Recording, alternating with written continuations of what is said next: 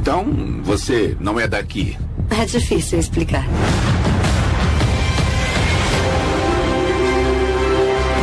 Eu fico tendo essas lembranças.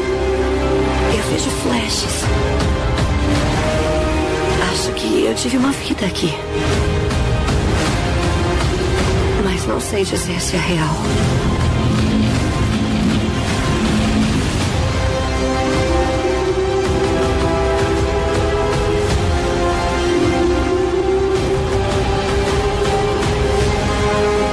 Temos ideia das ameaças lá de fora. Não podemos fazer isso sozinhos. Precisamos de você.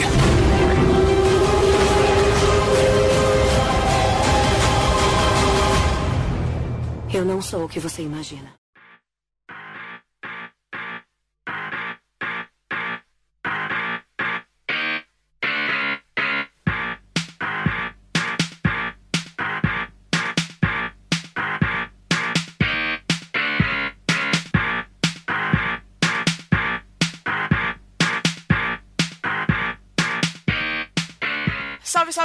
Começando mais um No Ar com Elas. E aqui comigo, no meu lado esquerdo, lado cativo, Rafa Storm, mais uma vez. Aê! Hoje estou, Como é que você tá, meu hoje bem? estou animado. Estou muito animada. Estou animada e indignada. Ó, não, seu coraçãozinho é um coraçãozinho muito fofo. Não consegue ficar indignado. Não, não fica assim, não. A gente, tem, a gente tenta. A gente tenta ser fofa, É, se né? manter sempre sensata, sempre fada, sensata, sem defeitos.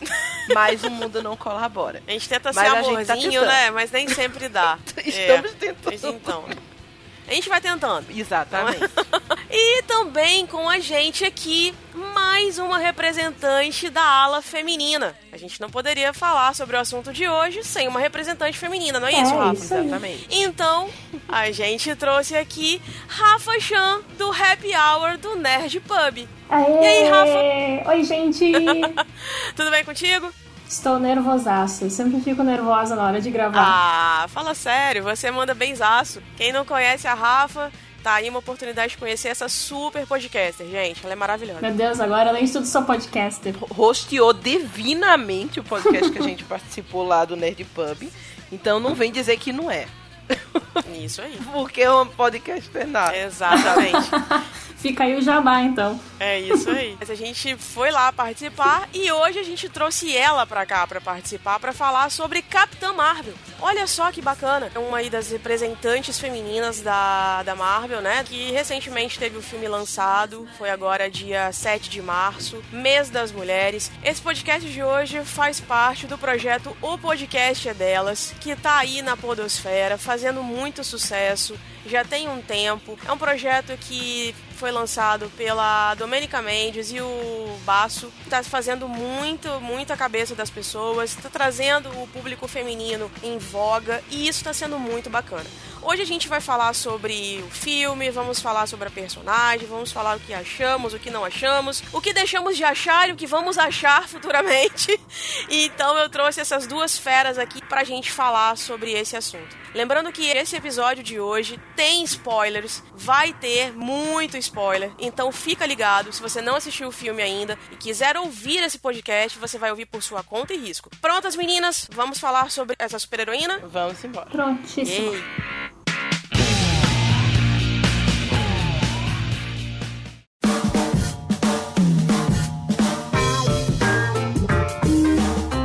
Você está ouvindo No Ar com Elas.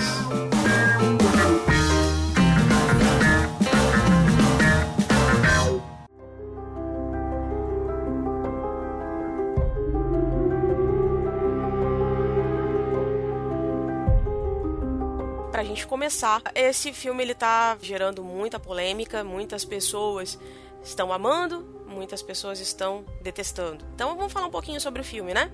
A Carol Danvers, que é interpretada pela atriz Brie Larson, é uma ex-agente da Força Aérea Norte-Americana que, que, sem se lembrar da vida na Terra, ela acaba sendo recrutada pelos Kree, que são conhecidos por serem uma raça mais avançada, né, em termos de ciência, tecnologia e militarismo. E são nativos do planeta Hala. Para fazer parte do exército de elite, ela se declara inimiga dos Skrulls. Eles acabam voltando ao planeta de origem para impedir uma invasão dos metamorfos. Ela vem para a Terra então para impedir essa essa manifestação deles.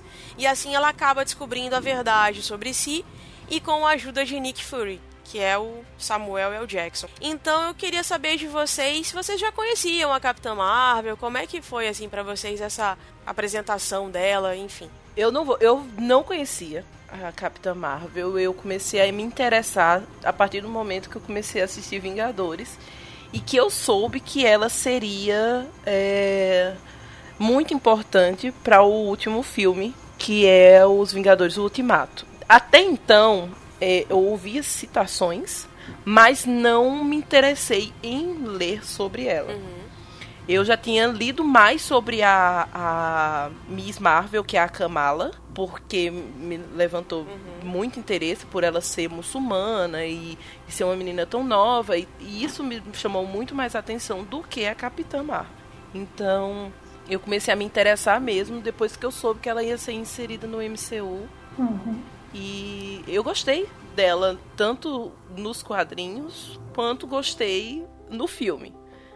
Mas o, as percepções do filme já já. e você, Rafa? Rafa Chan? é muita Rafa. Uh, eu, não, eu não sou. É muita Rafa, é, né? Eu me confundo. Podem me chamar de Chan se quiserem. Uh, eu não sou muito. Uh, leit... Eu não sou leitora nem consumidora de, de quadrinhos, né? Na verdade, eu fui pro lado do mangá desde muito, desde muito criancinha. E acabou que eu acompanho os, os super-heróis só no cinema. E na mídia, assim, o que vai se falando, ah, porque a origem Sim. desse personagem é assim e no filme foi assado. Esse tipo de debate sempre tem. Mas a, sobre a Capitã, parecido com a, com a Storm. Eu ouvi falar dela, sabia que ela ia ser meio que o, a finalização desse, desse universo dos Vingadores, né? Que ela iria talvez salvar o dia ou ajudar de uma maneira muito épica.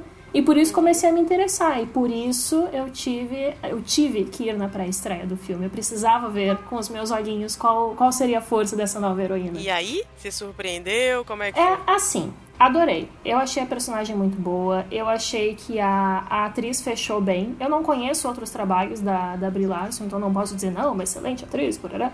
Mas eu acho que ela conseguiu pegar bem a personalidade que queriam trazer pra, pra Capitã, de ser uma mulher independente que vai lá e faz. Ela tem expressões disso, ela tem expressões corporais disso, né? A maneira que ela para, a maneira, a maneira que ela caminha. Gostei bastante. Mas, gente, é filme de super-herói, né? Ah, então, sim. assim tendo superpoderes, tendo um roteirinho organizado, sem milhões de furos, bah, eu me divirto pra caramba. Com certeza. Sério, eu fui pro cinema, eu consegui sentar bem no meio, ver toda a tela na minha frente, explosões e correria e ela voando, cara, eu me apaixonei. Foi incrível a experiência. Mas é um filme de super-herói, não, não é uma questão de que roteiro maravilhoso, sim. mas uma personagem muito bem recebida, a gente estava precisando é dela. É verdade.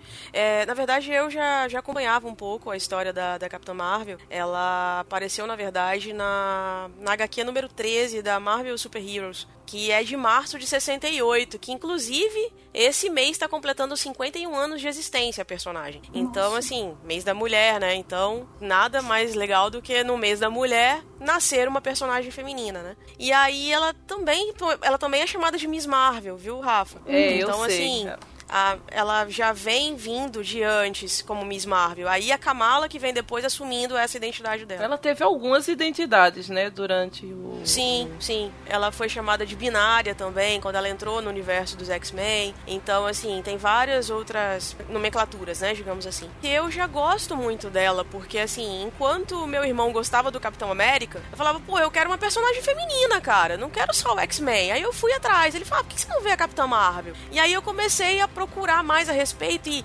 enquanto o, o Capitão América ele é meio paladino, né? Tipo, ah, tudo pela ah, América sim. e tal, aquela uhum. toda, ela não. Ela sofreu um acidente, né? Ela, ela absorveu aquela energia toda e, e ela não sabia o que fazer com aquela energia inteira, né? E ela se torna uma arma pro, pros Kree. Então, assim, ela, sem saber quem era e ao mesmo tempo sabendo quem ela era, ela se torna assim, ultra poderosa. Eu falei, cara, eu quero, eu quero ser como ela, sabe? E, e, em vários momentos, assim, eu também me identificava com ela, porque eu não sei se vocês lembram no filme, claro, quando falam para ela assim: você não pode, você não consegue, você não é isso, você é aquilo, você é aquilo outro. Em vários momentos eu me identificava com ela nesse hum. ponto, porque muita gente dizia para mim: você não consegue, você não é boa o suficiente, você não é isso, você não é aquilo. E nos quadrinhos retratam muito isso também, sabe? E é uma coisa de superação, assim, isso é muito bacana.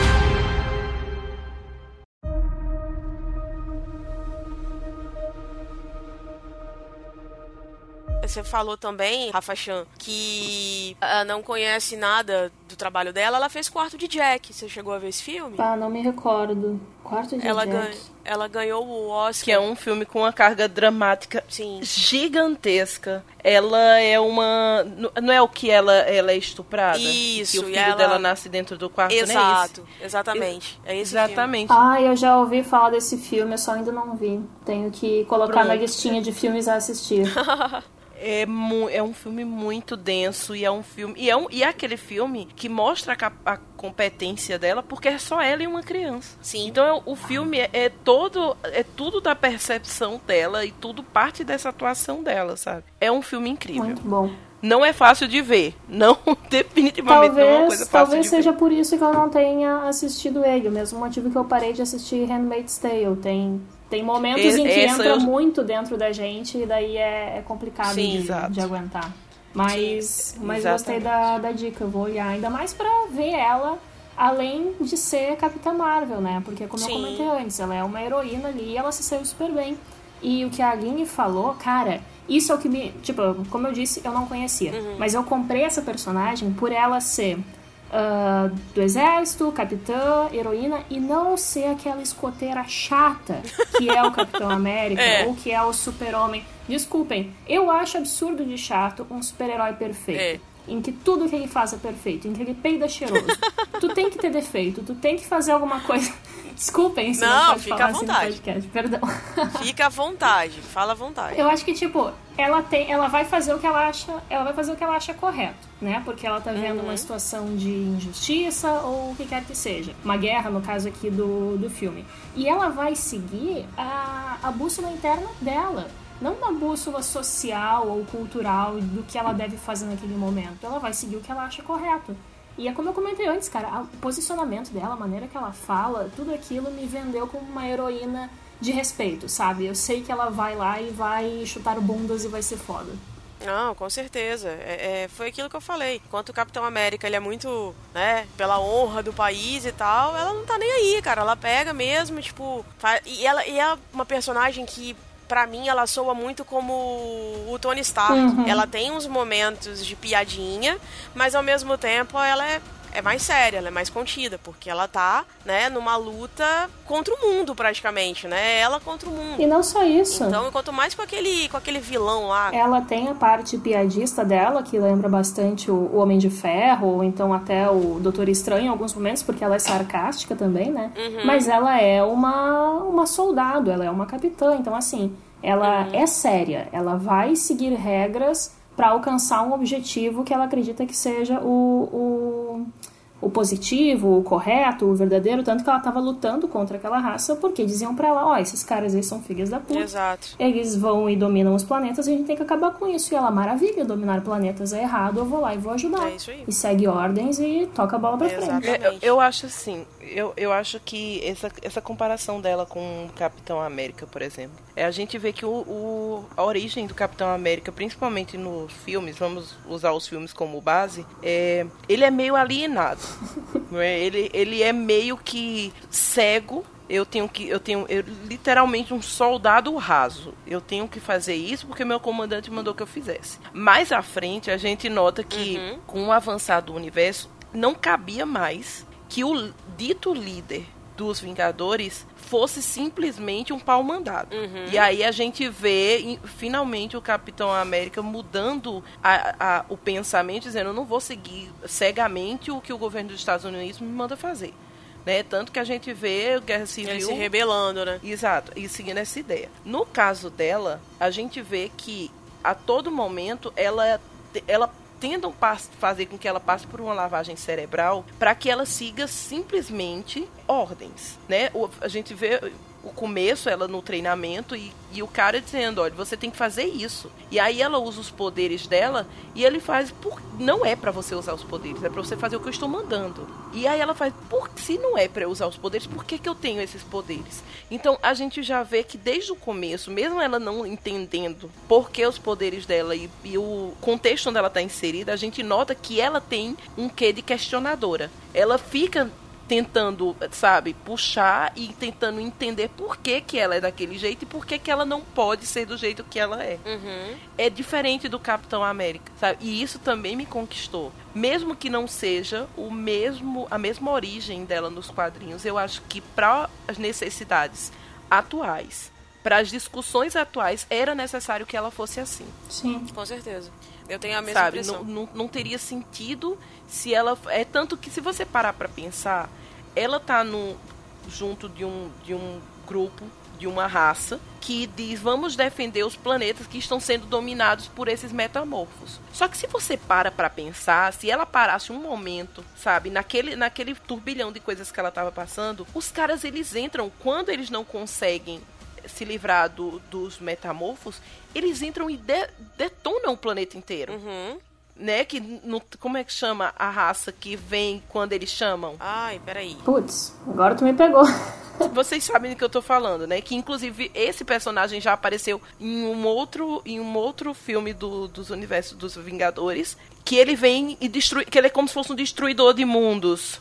Ah, tá. Que é o cara da nave. Exato. O cara ah, sim, Então, da sim, nave. sim, aquele lá do. É, do Guardiões da Galáxia. Sim. Se, se ela Ok. para pra Sim. analisar aquele contexto, que eles não deixavam chegar até ela, ela já saberia que o lado que ela tava tava errado. Porque quando aparecer aquele cara, como assim? Você não consegue remover uma raça que você tá dizendo que tá, sei lá, sabe, roubando os planetas, está dominando aquele planeta, aí você chega, chama um, de- um destruidor de mundos pra acabar com o planeta, aniquilar todo mundo. Não tem sentido, sabe? Então, a, a- a lavagem cerebral que tentam fazer nela é muito grande pra que ela não questione. É. Porque eles sabem que ela vai questionar. E eles têm espaço quê? conseguir fazer isso, né? Porque ela tem perda de memória. Ela não lembra quem ela é. Exato. E assim, eles dizem que eles deram os poderes pra ela, mas na verdade eles só colocaram um implantezinho na nuca pra limitar O poder o que a gente descobre depois no filme que ela ganha de outra maneira. Então assim, ela acordou em um ambiente em que todo mundo se provavelmente, né, não foi mostrado isso no filme,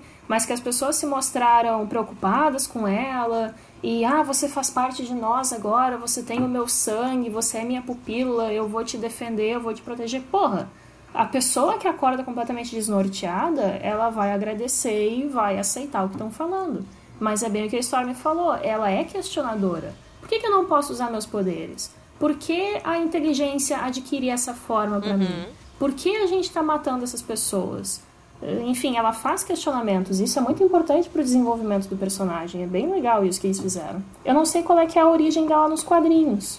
Ah, tu acha que não caberia dentro do filme fazer essa origem dela? Não, porque a origem dela nos quadrinhos é a seguinte: ela, o, Mar, o Marvel, que no caso é uma mulher no, no filme, né? A Marvel é um homem, Uhum. homem que é o que é o capitão, ah, Capitão tá. Marvel. Mudaram o gênero é, ali. que é o, o Mr. Marvel, não é isso?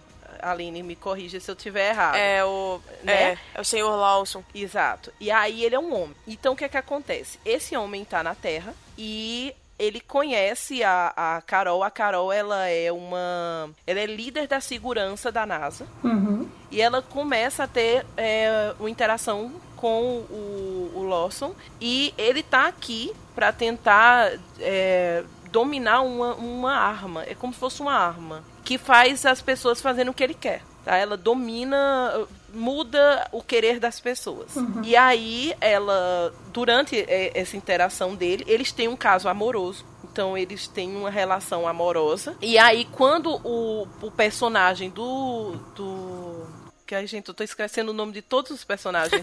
Como é o nome? Como é o nome do personagem do Jude Law? Yon Rong. Rong. Acho Exato, o é personagem do Jude Law, ele, ele existe sim no universo, tá? Ele é o vilão, né, o líder Kree, ele vem e, e para a Terra, entra em, conflito, em conflito e no meio desse conflito, né, no meio de uma luta e tal, o poder de, do, do Capitão Marvel, do Lawson, ele acaba é, se misturando com o DNA dele e esse, essa mistura de poder com o DNA vai para dentro dela. Então o poder dela não vem do, do da arma ou do Triceract, que é no caso dessa origem que foi feita no filme. O poder vem dele. Saquei. Então é o DNA dele que vai para dentro dela. Então não é que ela tenha o momento de heroína dela surgiu. É como se fosse ele tivesse dado a ela a chance de ser, ser poderosa. Aí você entende que se, se um homem chega para você e dá o seu poder, Sim. você não conquistou aquilo. Sim. E aí, no caso do filme, é, é o contrário. Não é, um, não é apenas um acaso. No momento que ela decide destruir aquilo ali, sem ligar se a vida dela vai continuar ou não, ela já virou uma heroína. Ela já teve um grande. Né, ela já teve um, um grande. Uma grande tomada de lado. E aí, a partir do momento que ela recebe esse poder por causa da arma. Uhum então foi um merecimento dela. Não foi um, um homem que chegou e deu. Sim, porque ela, ela enfrentou aquela situação, bem como tu falou, ela enfrentou a arma, ela decidiu, não, eu não vou deixar isso cair nas mãos de uma pessoa perigosa que está atacando a minha mentora. Eu vou destruir aquilo e me destruir junto. É realmente um ato heróico, Exato. vai te sacrificar. Exato. E essa passagem de tocha, eu acredito, do, do pouco que eu conheço de narrativa de quadrinhos, eu acredito que seja uma maneira simples de tu, entre aspas, matar um personagem e reerguer e erguer um personagem novo, né? Para que a história continue. Porque tem essa dificuldade nos quadrinhos, não é? De tipo, porra, já estamos aqui há 60 anos com o mesmo personagem e agora já não tem mais história. Poxa, vamos passar a tocha, vamos colocar um aprendiz, vamos fazer ele ficar velho e treinar uma pessoa nova, vamos passar os poderes dele via DNA. Nos quadrinhos fechou, mas que bom que eles não fizeram isso no filme, Exato. porque dá mais força pra personagem. Exatamente. Pronto, e é, e é isso que eu entendo, sabe? Por isso que eu tô que eu fiquei tão encantada por ela. Porque por mais que e eu também fui para um filme sem expectativas de que fosse ser é, ao mesmo tempo que eu acho essa origem que eles fizeram no filme muito melhor do que a dos quadrinhos. E assim, é, se entende, porque até nos quadrinhos a gente a Aline conhece muito mais a personagem que eu, mas nos quadrinhos eles têm é, alguns arcos. E tem um momento nos quadrinhos que eles quiseram colocar ela como um, uma personagem que atendesse às reivindicações dos movimentos feministas. Sim. Então ela começa a ter um monte uhum. de, de atitudes que separam ela desse desse estado de ah, eu sou tipo a sidekick do homem que eu amo e foi ele que me deu esses poderes e eu devo duto a ele, entendeu? Porra, menospreza completamente a pessoa, né? Exato. Então, nos quadrinhos, ele tem essa quebra. É, tem vários momentos que fazem isso com ela. Tipo, é bem, bem, bem isso mesmo que a Rafa tá falando. E o que acontece? Em todos os momentos, ela é podada por homens. Então, assim, assim como a gente vê no filme ela uhum. sendo podada pelo personagem do, do Jude Law, que tem um nome infeliz que eu não consigo pronunciar agora, é, é ela acontece... Somos duas. Né? É Yuki alguma é, coisa, É um troço né? assim, não lembro, gente. Ah, desculpa. vocês me desculpem aí, depois vocês escrevem pra gente, porque eu não, não consigo recordar, não. Mas aí o que acontece? Então, assim, ela é podada por homens o tempo inteiro. Tanto que tem um arco em que ela é estuprada pelo, pelo Imortus. E aí ela tem um filho de um, de um estupro. É, isso aí. Pegam, aprisionam ela, maltratam, fazem a tortura que tem que torturar, estupram, devolvem ela pra terra. Aí os Vingadores ficam lá revoltados com isso, e aí eles resolvem travar uma batalha com Imortos. Só que o filho dela, o Marcos, está crescendo. Só que ele cresce numa, numa linha temporal totalmente diferente. Porque ele nasceu em uma outra dimensão. Aí ela tem que lidar com isso também. Aí ela tem que voltar com o filho para essa dimensão para matar o Imortus pro menino tentar sobreviver. É um troço muito doido. Esse, esse plot, esse plot me assusta. A mulher já sofre desde cedo. Esse, esse, plot dela me assusta muitíssimo. Porque assim, ela é estuprada, ela é engravida. Uhum. Aí o filho dela, que era para ser uma pessoa amável, é, é, porque assim, tem uma confusão. Ele é um filho da puta. Tem hora que o filho dela se confunde com esse, com esse Immortal. Tem hora que você não sabe se é ele, quem é, qual dos dois é que tá manipulando ela. A intenção é, esse filho dela, ela tem que ir para uma outra dimensão para esse filho dela renascer. Mortos. E esse filho dela é o tal do Immortal. Então, além dele estuprar ela, ele é o filho dela. Na verdade, ele cresce ele com, a, ela, com a mesma formologia do pai. É, Mas na verdade não é ele. É, é o filho dela. Caralho, Só que assim, a, a caralho, forma é a mesma do pai. Entendeu? Então eles confundem. Exato. Exato. E aí piora. É. Piora, porque quando ela vai pra outra dimensão, o filho dela mexe na cabeça Meu dela pra que ele- ela se apaixone por ele. Um troço muito doido. Então ela acaba tendo um relacionamento com o próprio filho, porque lá fizeram a lavagem cerebral dela dura, várias vezes na cabeça dela. Uhum. E os Vingadores, eles. Na, no, a preocupação deles não foi ela foi estuprada. Existe uma criança e a gente tá preocupado com essa criança, porque essa criança pode ser poderosa e ela tá em outra dimensão. Não há questionamentos de você foi estuprada, amiga. Não, não Cara, tem isso. esse é o complexo de Édipo mais complexo que eu já ouvi, porque atravessa dimensões, que Total. perigo. Exato, gente. É muito bizarro.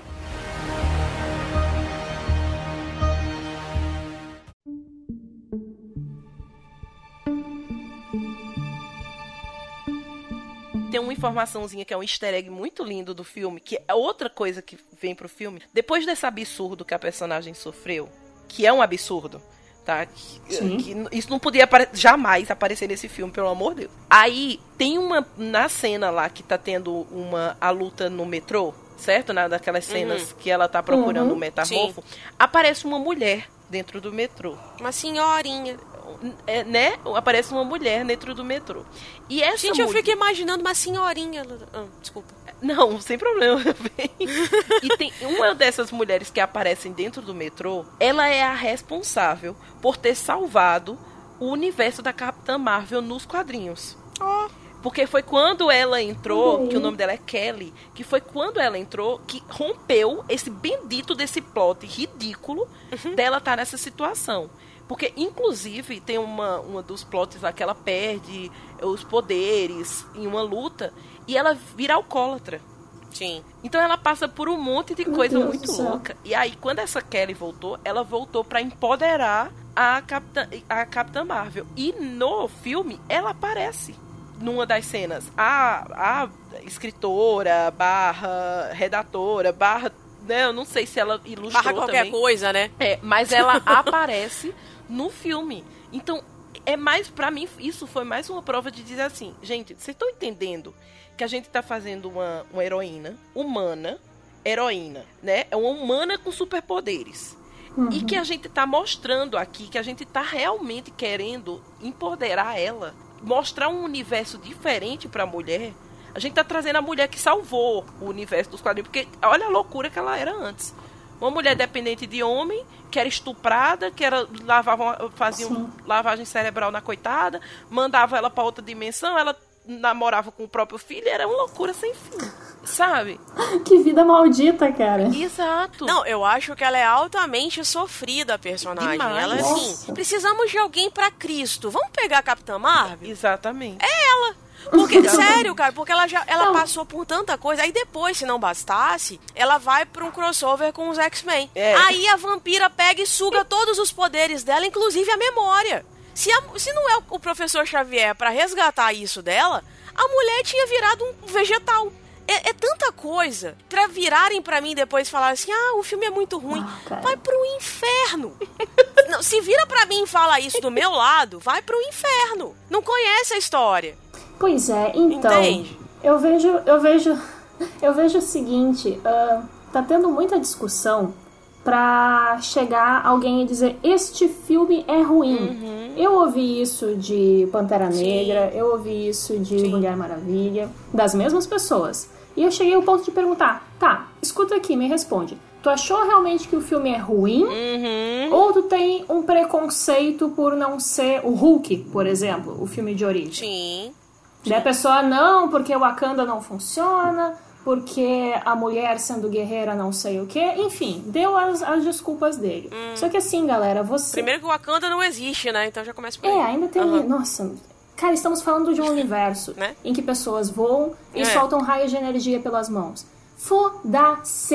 Exato. Se é historicamente acurado, se é possível fazer ou não. É isso aí. Sabe, vamos, vamos, nos divertir, vamos nos divertir. Mas a moral é a seguinte: quando alguém, quando a mídia fala, este é um filme ah, para as mulheres, o empoderamento feminino e tal, a galera acha que a gente vai pegar tocha e parar de depilar a axila e vamos sair marchando na rua dizendo que o homem não presta. É engraçado. Não é exatamente isso, gente. Assim, vocês meninos que cresceram vendo Exatamente. Rambo, ahn, sei lá, insira aqui outros filmes de, de homem, ou seja, praticamente todos. Vocês tiveram os modelos de referência de vocês. Vocês viram um homem ser apresentado como um super-herói, seja super-herói fictício, assim, que voa, ou seja simplesmente uma pessoa muito forte. Nós, mulheres, nos víamos como um personagem secundário e que, como a, a Storm comentou antes, que sofria lavagem cerebral, que era apenas namorada de alguém, que era apenas mãe de alguém. Então, assim, a gente não é mais, as mulheres não, não estão mais sendo representadas nos quadrinhos e nos filmes e nas aventuras como uma personagem que é um apoio. Ai, a mãe que cuida, a namorada que apoia, a irmã que, fa que faz biscoito. A gente não faz mais isso, a gente pode ser super-heroína. Então é esse tipo de empoderamento. Eu assisti o filme, achei um filme muito bom, filme bem divertido, filme de super-herói, como eu comentei no começo. Ele não é a oitava maravilha do mundo, ele não vai ganhar melhor filme num Oscar, porque eu acho que não é esse tipo de, de foco que a gente tem que dar. Mas eu saí do filme, cara, querendo encontrar uma, uma calça azul e uma blusa vermelha e andar com, com. Tipo, no estilo dela, um estilo grunge, usar. Sabe, eu queria ser Aquela, Captain Marvel. aquela Eu jaqueta me dela é vi nela. sensacional, né? Aquela jaqueta. Aí é que tá tudo nela foi muito bem feito. Ela se vestiu de uma maneira foda, um um estilo que eu olhei, caralho, eu quero me vestir assim, eu tenho que encontrar essa jaqueta. Ela rouba uma moto e eu, pô, excelente. Eu também preferiria muito mais andar de moto do que pegar um ônibus. Então, assim, as pequenas atitudes dela fazem ela crescer dentro da gente. A gente olha para aquilo e pensa, Sim. cara, eu quero ser assim quando eu crescer. É, É isso verdade. que muitos meninos tiveram ao longo da infância e que a gente não teve. Que nem eu comentei com a, com a Storm e com a Aline lá no, no Nerd Pub, que a gente falou sobre mulheres no cinema. Eu me identificava com os personagens masculinos. E tava tudo bem, eu me divertia. Mas e as minhas outras amigas que não gostavam de Dragon Ball? Que elas tinham que ficar, sei lá, vendo desenho nada a ver, ou até parar de ver desenho, começar a ver novela. Sabe? Até que ponto a gente acha que o empoderamento é minimizar, que é o caso que os homens acham, que a gente tá minimizando eles, e não maximizar a nossa importância. É muito, é muito triste quando você nota que o problema não é o filme ser bom ou ser ruim. O que tá incomodando é a representatividade. O que incomodou. Exato. O que tá incomodando é O que ser uma incomodou mulher. em Pantera Negra é porque você vê um monte de negro, um monte de africanos, tendo a maior. é, o, o maior ma- o material mais poderoso do mundo nas mãos. Tendo uma, uma cidade, um, um país como o mais rico e o mais poderoso. Ah, não pode fazer isso, porque historicamente a gente sabe que África só tem gente pobre que passa fome, jamais existiria o Wakanda. a representatividade dói. E dói numa É. coisa que você tenta explicar historicamente uma coisa que não existe. Porque, gente, pelo amor de Deus, a Mulher Maravilha não existe. O super-homem não Sim. existe. Eu, em momento nenhum, vou chegar a dizer não, porque historicamente não existe Krypton, então não vai ter. Sabe? Mas Não, tu quer ver, tu quer ver uma situação em que não questionaram nenhum segundo se era possível ou não? Porque assim, o Wakanda eles dizem: "Ah, um país fechado não vai conseguir se desenvolver Exato. tecnologicamente porque não tem troca de informação". Beleza, eu concordo, a ciência comprova isso. Mas também não é possível construir um reator que o que o Iron Man construiu numa caverna com, sei lá, pedras e, e, para, e parafusos. Exatamente. Sabe? A gente Tá que- ligado? Então, assim, quando lançou aquele filme, ninguém parou, cruzou os braços e disse: Isso não O é. detalhe é que pra homem, pra homem isso pode. É porque o homem homem é consegue, não é? O homem consegue, afinal ele Não vai é? lá e dá um jeito. A mulher não. O negro não, exatamente. Mulher não pode, porque mulher é o sexo frágil. Exa- exa- o, o- o problema absurdo. dessa galera é representatividade. E sabe outra coisa que eu achei muito engraçada? O problema é porque que é mulher. saiu a, É a isso. Mulher Maravilha, eu via muita galera dizendo assim: Eu não achei o filme bom. Eu esperava uma coisa melhor. Eu esperava. Ah, sim. Aí agora, quando saiu a Capitã Marvel, aí pra diminuir a Capitã Marvel, faz assim. Ela não é como a Mulher Maravilha. Um filme de. A mesma pessoa que criticou a Mulher Maravilha. Ah, porque é um filme de heroína é um filme da Mulher Maravilha. Porque o filme da Mulher Maravilha não tenta empoderar a mulher do nada.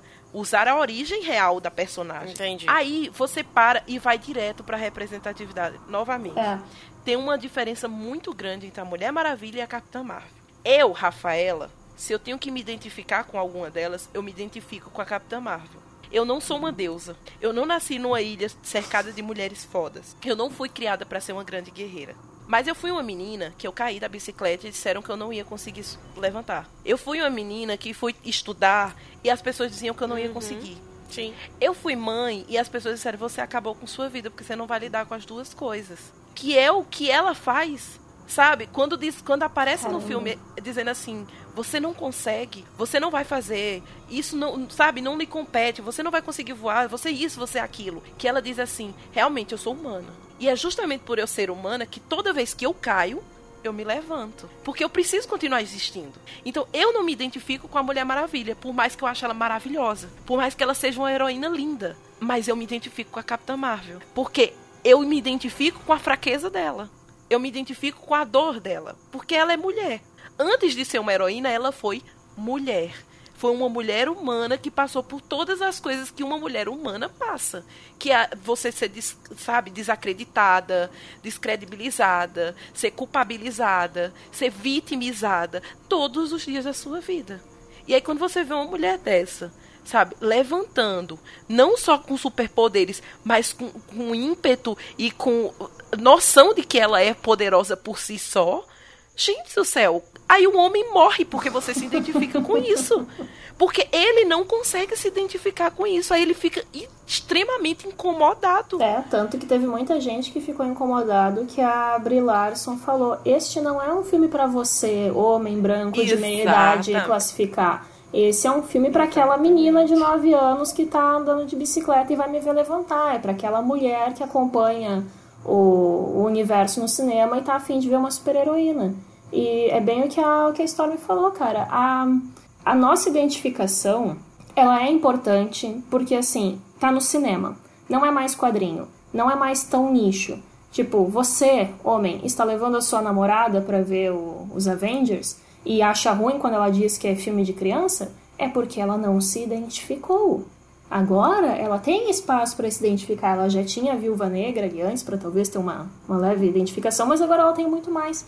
E comparando com a Mulher Maravilha, concordo também. Ela já nasceu praticamente perfeita. Tipo, ela cresceu sendo treinada como guerreira, ela cresceu ao redor de outras mulheres que diziam: não, você é foda, você vai lá, luta, me derruba, levanta, me derruba, levanta, e assim vai. E a Capitã Marvel não. Tanto que a edição desse filme, não consigo avaliar se é uma edição maravilhosamente perfeita, mas eu achei ela muito boa. Que ao longo dos flashbacks dela, ela vê uma cena do pai dela dizendo: Você não pode fazer isso, deixa o seu irmão fazer, não é para você. Depois, mais pra frente, ela, ela tá no treinamento militar, né? Que os caras lá embaixo estão dizendo: Nem tenta, vai cair, vai se machucar. E realmente acontece, ela cai, ela se machuca. E no final do filme, quando pegam de novo todas essas cenas e fazem ela levantando, levantando, levantando em vários momentos da vida, cara, eu me arrepiei é. ali. Eu fiquei, ah, eu fiquei muito emocionada, achei muito legal isso. pois é, eu, eu tenho escutado muito a maioria dos homens falando que o filme ele é sexista. E que isso hum. tá. E isso é o que tá incomodando muito, sabe? A questão da mulher uhum. mesmo. Uh, acho que foi domingo, né, Rafa? Que eu mandei para você uma conversa que eu tive com um suposto. Que aquilo para mim ele é um protótipo de homem, aquilo ali não é um homem. Então eu tava conversando com um cara que eu já conheço há um tempo na, na, pela internet e tal, que a gente participava de um grupo de. Desde o Orkut. É, grupo de, de cinema e tal, e a gente vem discutindo e tal, essas coisas. E aí ele colocou uma coisa que eu achei um absurdo. Ele virou e colocou o seguinte: que faltou carne no uniforme. E que a pessoa. Faltou carne. Faltou carne. Ele disse assim. É, porque a Brie Larson não é gostosa. É, ela tem pouca bunda. Não, Isso é, é fato. Entendeu? Ela, se você olhar lá de. Ela se é você olhar lá de frente, olhar lá de, de, de costa, é a mesma coisa. Que bom, porque ninguém, ninguém devia estar assistindo aquele filme pensando no tamanho da bunda da Brie Larson. Né? Exatamente. Nossa, nem reparei Exatamente. Nisso. Né? Outra coisa. Ele disse que ela é feia que ela não é como a Gal Gadot, por exemplo. Eu uhum. acho particularmente ela linda. Aquele é. cabelinho dela é fofo. Acho sensacional, tanto que eu cortei mais Nossa. o meu justamente por causa dela. E Exato, me deu vontade de ter cabelo curto de pois é. novo. é. Ó, e eu te indico porque cabelo curto é maravilhoso, o calor vai um pouco embora, é sensacional. E outra coisa, ele disse que a personagem ela é muito empoderada. Aí eu vim embaixo Ai, e retruquei virei para ele e falei assim: Mas espera aí, quer dizer então que o empoderamento não pode existir. É isso que você tá querendo dizer? Aí ele falou assim: pode existir, mas não pode mudar a ordem das coisas. Tipo, oi? É, não, e ainda disse assim. Não pode mudar o ainda disse assim, não, se, como se não bastasse ela ser uma heroína mulher, uma, né? ser Exato, mulher. Uma heroína. É, exato. Quando não bastasse ela ser mulher, ela tem que ser empoderada. Absurdo, não respeitou a personagem. Sabe? É, Não pode ter heroína no universo. Tem que ter só hero- heróis. Só pode ter homens. É, Exato. Ou pode ter heroína. Um absurdo Como, isso. Por exemplo, a Viúva Negra, que serve única e exclusivamente para ele passar o filme limpando os olhos, que é o que o homem diz. Não, a, a, a Exato. Viúva Negra tá ali para ele limpar os olhos de tanto macho que passa pela tela. Nossa, mãe do céu. O cara. Olha meu só, Deus. particularmente, eu vou te dizer uma coisa. Esse cara, ele é casado. Coitado. Eu fico me perguntando como é que a mulher dele se submete a ficar com um homem desse. Exatamente. Somos dois. Você me desculpa. Você me desculpa. Tem um outro colega meu que é casado e tem uma filha. Ai. E tem o mesmo pensamento que esse idiota. Sinceramente, mulheres, o que que tá dando na cabeça de vocês pra ficar com um cara desse? Só porque Cara, ele ajuda a pagar as contas de casa? Não é isso. A, Porra, a gente fala tá sério. agora, a gente até comentou isso na, na nossa última conversa, que só, só agora as mulheres estão conseguindo olhar um pouquinho mais para os lados e, e falarem assim, poxa, não estou gostando. A gente tem uma sociedade ainda, em pleno 2018, 2019, temos uma sociedade que é centrada no, no homem, que é machista. Alguns casos são pontos fora da curva, mas assim, nós, eu nasci em 91. Até eu crescendo, eu ouvi a minha mãe falar: Isso é coisa de menino. Não te dá o. o não se desvaloriza. Não faz isso porque homem pode, mas mulher não deve. Homem pode, mas mulher não deve. A gente cresceu ouvindo isso. E ainda crescendo ouvindo isso, eu fui uma criança que eu pude fazer karatê, eu pude fazer escolinha de futsal com os meninos, eu pude assistir anime e jogar Magic. A minha mãe ela me deu esse espaço, mas ela me lembrava: tu pode, mas não deve. Isso vai dar merda. Então, assim, só agora que a gente tá vendo que a gente pode e deve fazer essas coisas. E esse cara que tem uma filha e vai ensinar a filha dele de Sim. que ela não pode ser empoderada, ele vai acabar casando ela com um cara que é tão ruim quanto ele, vai ver a filha dele sofrer e vai achar depois ruim e vai querer descer o cacete no cara. Mas escuta, foi tu que ensinou isso pra ela. É por isso que esses filmes são importantes. Exatamente. É, é, é triste, Com gente. certeza. Eu acredito plenamente nisso. Eu não tô colocando a culpa nas mulheres, não, tá? Mas tem muita mulher também que fecha os olhos pra isso. Ah, sim, tem, com certeza. infelizmente- Exato, Com com certeza. certeza. Fica assim, ah, mas. Ah, mas ele é um bom pai, né? Ele, É. ele paga as contas de casa. É o mínimo, É que às né, amiga? É o mínimo que ele faz, amiga. É que às vezes é mais cômodo tu ficar nessa situação do que tu, poxa, daí, tá, ok, tá ruim pra mim, mas eu vou ter que levantar, ah, juntar meus trens, juntar meus dois filhos, pagar o colégio desses dois filhos, achar um apartamento. Tipo assim, se a mulher for fazer sozinha, eh, desculpa, gente, eu sei que existem mães que não são assim, existem casos e casos, mas a grande maioria é a mãe que carrega os filhos, é a mãe que vai e faz. Ela só tem que Uhum. Com ficar certeza. enchendo o saco do pai pra pagar pensão, porque senão não paga o colégio, comida das crianças, enfim. Mas então, assim, tem muitas mulheres que estão realmente numa situação em que não dá pra sair. E elas têm que se subjugar. Agora, o ruim é tu ficar nessa situação e tu achar que ela tá correta.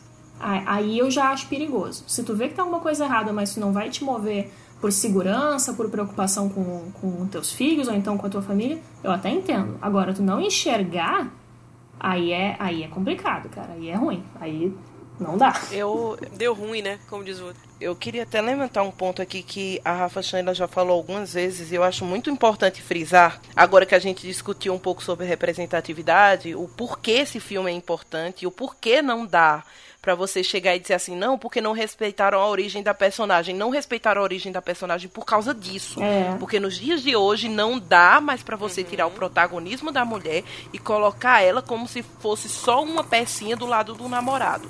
É isso, tá? Entendam que é por isso. Exato. Falando isso, entendendo que a representatividade e o protagonismo dela foi respeitado, temos que falar que realmente o filme não é a oitava maravilha do universo. Não é. Dentro do universo dos Vingadores, dentro do, do MCU, por exemplo, ele não consegue superar, por exemplo, um Pantera Negra pra mim. ele não tem a beleza estética que um Pantera Negra teve para mim. Uhum. A trilha sonora dele não chega a ser nem perto do que o Pantera Negra rep representou para mim. Mas isso não tira a beleza. Com certeza. O que eu acho é que as pessoas vão já com muito preconceito. Ó, isso vai ser filme de mulherzinha, eu já vou para criticar. Sabe? E não consegue parar um, um minuto para ver além Desligar disso. o cérebro, né? E assistir É. o filme Entendeu? só por ele. Então, muitos dos meus amigos, quando foram, e, e eu fui muito chata com alguns deles, eu disse: olha, vai, agora faz um favor pra mim.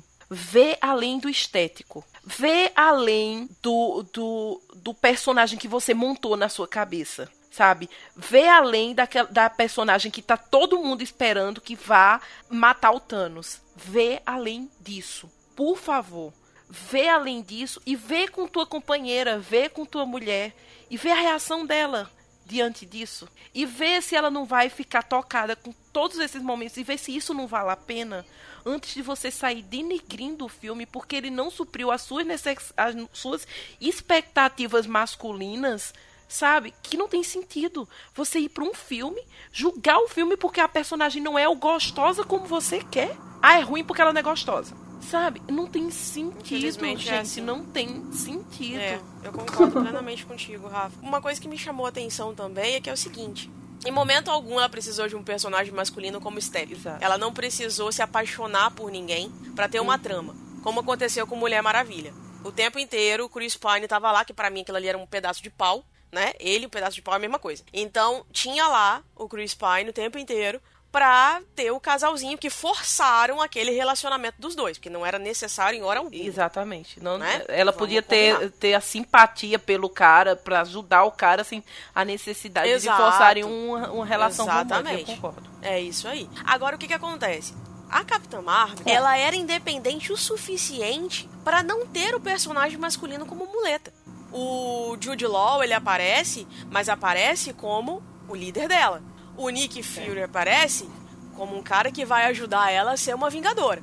Aparece Ele é o sidekick dela. Exato. Ele é o sidekick Exato. dela, gente. É, ele é um parceiro ali, né? O Skrull que aparece é um cara que aparece pra, pra ela ajudar. Exato. Ou seja, não apareceu ninguém em hora nenhuma pra ela se apaixonar e ter um arco romântico ali, né? Virar Isso, aquele, aquela coisa floreada e tal, aquela história inteira, né? A gente também não pode descartar que na HQ ela, ela teve sim um namorado, que é o, o Michael Bennett, que no arco com o X-Men a mística mata ele e tudo mais, mas isso é uma coisa à parte. Mas isso não foi algo necessário pra mostrar que a mulher precisa de um homem pra se sobressair.